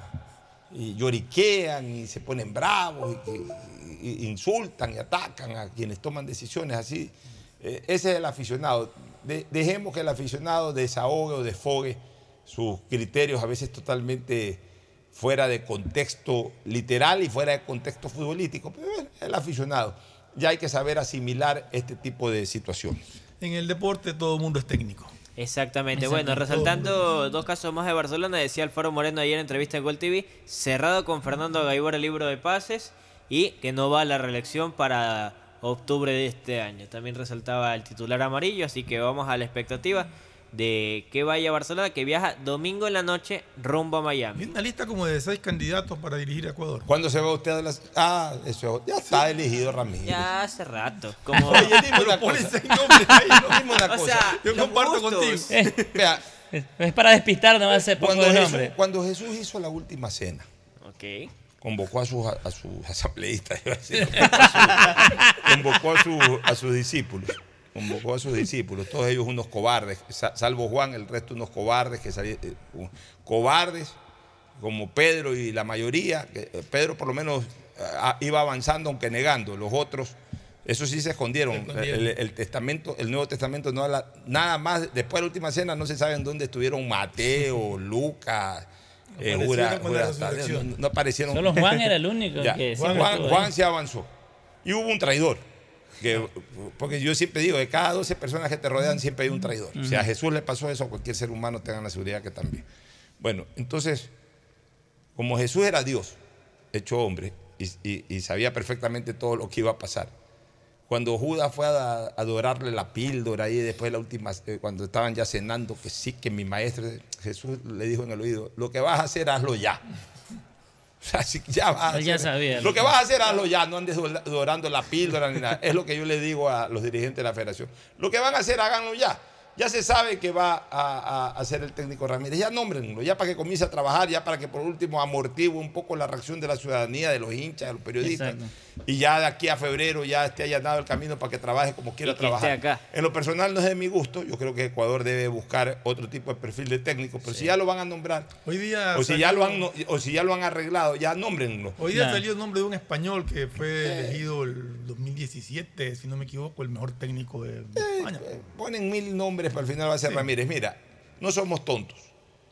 No es gratis eso de que el hombre fue a Qatar, eh, fue al último partido, Mera se puso la casualidad. gorra, gritaba, se abrazaba, lloraba. Era un hincha más. Un hincha más. Fue Moisés Caicedo a dedicarle el gol y todo eso. Estuvo en la concentración de Ecuador. Así es, o sea, no, eso no es, eso no es casualidad. Ahí está El- cantado. el, el hombre ya venía, y eso Alfaro también lo debe ver Como el tema bíblico que manera. tomó hace rato. Idéntico. Exacto. Eh, que suena Gareca. Eh, a mí me gustaría Gareca, me gustaría Tite de Brasil, técnicos de jerarquía. Eh, me gustaría ir más allá de lo doméstico de, Ramírez o Almada, por más que sean buenos Hasta técnicos, hayan Farías, logrado cosas importantes, Farías, pero, pero me gustaría un técnico de selección, eh, fogueado en selección, en eso Gareca, Eh. Tite. Oye, Entonces, vi ninguno un- de ellos va a ser, terminará siendo Ramírez. Vi un reclamo de, de Alfaro Moreno de, De los de jugadores por qué no han convocado a ju- a juveniles de La Barcelona respuesta- a sub-20 que sí merecen estar en la Ya, la respuesta tiene dos vertientes. La segunda que aquí le- la dijimos, sigue habiendo tintas regionalistas. Pero también la primera, pues, a ver, don eh, Carlos Alejandro Alfaro Moreno, a quien quiero chance. mucho. Te pones bravo porque no los convocan a la selección, pero ¿por qué no te pones bravo con los técnicos que no le dan espacio y los consolidan de verdad en primera división? Exactamente. Así, eh, si son tan buenos como dices, debieron, debieron haber jugado muchos más minutos, mucho más tiempo en la temporada 2022 y no los ponen. Entonces tampoco la culpa es del otro. Qué buena respuesta. La falta de es, exhibición, o sea, que es verdad. Ahí, por eso, cuando yo hice un comentario al respecto, señalé: lo primero, no les dan espacio. Y lo segundo, también hay un tinte regionalista. Las dos cosas Sí. van de la mano. Nos vamos a, ya al final del programa. Estamos con ustedes. ¿Cuándo se va usted a Cali? Cali Pachaquera. El 17 y saludos para Otto Acosta que nos está escuchando en Durán. Un saludo a Otto Acosta en Durán. Gracias por su sintonía. Este programa fue auspiciado por Aceites y lubricantes Gulf, el aceite de mayor tecnología en el mercado. Cuando necesites buenos genéricos, acude a la farmacia de tu barrio y pide genéricos de calidad. Solicita los medicamentos genéricos de Cuajén. Viaja conectado con internet a más de 150 países al mejor precio con el chip internacional Smart SIM de Smartphone Soluciones. Esta Navidad la mejor jugada es tener un nuevo Smart TV. En Claro lo encuentras al 50% de descuento. Con Bet593 juega, pronostica y gana los partidos del Mundial con la polla mundialista de Bet593 utilizando el código POCHO con la garantía de Lotería Nacional. Mole el Fortín y el regreso del Gran Fortín Bingo navideño. Vuelve la campaña de Navidad más emocionante a Mole el Fortín. Por cada 15 dólares de compra tendrás la oportunidad de jugar y llevarte una camioneta full equipo 0 kilómetros. Además, fabulosos sets de líneas blancas, muebles y hasta tres motos eléctricas. Mole el Fortín, el lugar para comprar tus regalos navideños. Universidad Católica Santiago de Guayaquil tiene tantas carreras que ofrecerte que es difícil señalarlas todas. Siempre tiene sorpresas y beneficios para ti. Universidad Católica Santiago de Guayaquil. Nuevas historias, nuevos líderes. Con Inmobiliar puedes transformar tus ahorros en una gran inversión. Todos los meses ofertamos un catálogo de casas, terrenos, departamentos y más. Participa en las subastas públicas de bienes inmuebles y haz realidad todos tus proyectos. Más información en www.inmobiliar.gov.es. CNT no deja de sorprendernos. Gracias al convenio logrado con Oracle, la marca mundialmente reconocida de innovación tecnológica, CNT cuenta con la mejor plataforma para la gestión de datos y aplicaciones. Mi nombre es Irlanda Alegría Ávila. Las transacciones que más realizo en mi negocio son los pagos de servicios básicos. Un banco del barrio no solo es un negocio, es también el lugar donde puedes pagar tu planilla de luz, agua, teléfono e internet, enviar o cobrar giros nacionales y del exterior, o recargas de celular, televisión pagada e internet en pocos minutos y cerca de casa. Banco del barrio, en el corazón de tu barrio. Con Inmobiliar puedes transformar tus ahorros en una gran inversión. Todos los meses ofertamos un catálogo de casas, terrenos, departamentos y más. Participa en las subastas públicas de bienes inmuebles y haz realidad todos tus proyectos. Más información en www.inmobiliar.gov.es. Esta Navidad puedes tener tu nuevo Smart TV con el 50% de descuento. Compra en Claro un LG de 70 pulgadas o un Samsung de 55 pulgadas y págalo hasta en 36 cuotas. Diccionario de la Real Academia de la Electricidad. Lámpara. Adjetivo calificativo. Usuario que hurta energía y equipos eléctricos. Persona que reconecta el servicio por su cuenta luego de un corte por deuda. Cliente que intenta evitar los cortes con coimas. Usuario que es testigo de estos actos y no denuncia. Ser lámpara significa más de lo que crees. Evita que tu vida se detenga por gente lámpara y denuncia al 1-826-3537 o al 911. Con CENEL EP, tu vida sigue. Gobierno del Encuentro. Guillermo Lazo, presidente. Autorización número 599. CNE, elecciones 2023. Esta Navidad con Pacificar puedes elegir el regalo perfecto. Acumula consumos desde 150 dólares y participa por 25 mil dólares en tarjetas de regalo. Además, tus diferidos participan por un millón de millas. Porque con Pacificar los regalos sí importan. Pacificar, historias que vivir. Banco del Pacífico.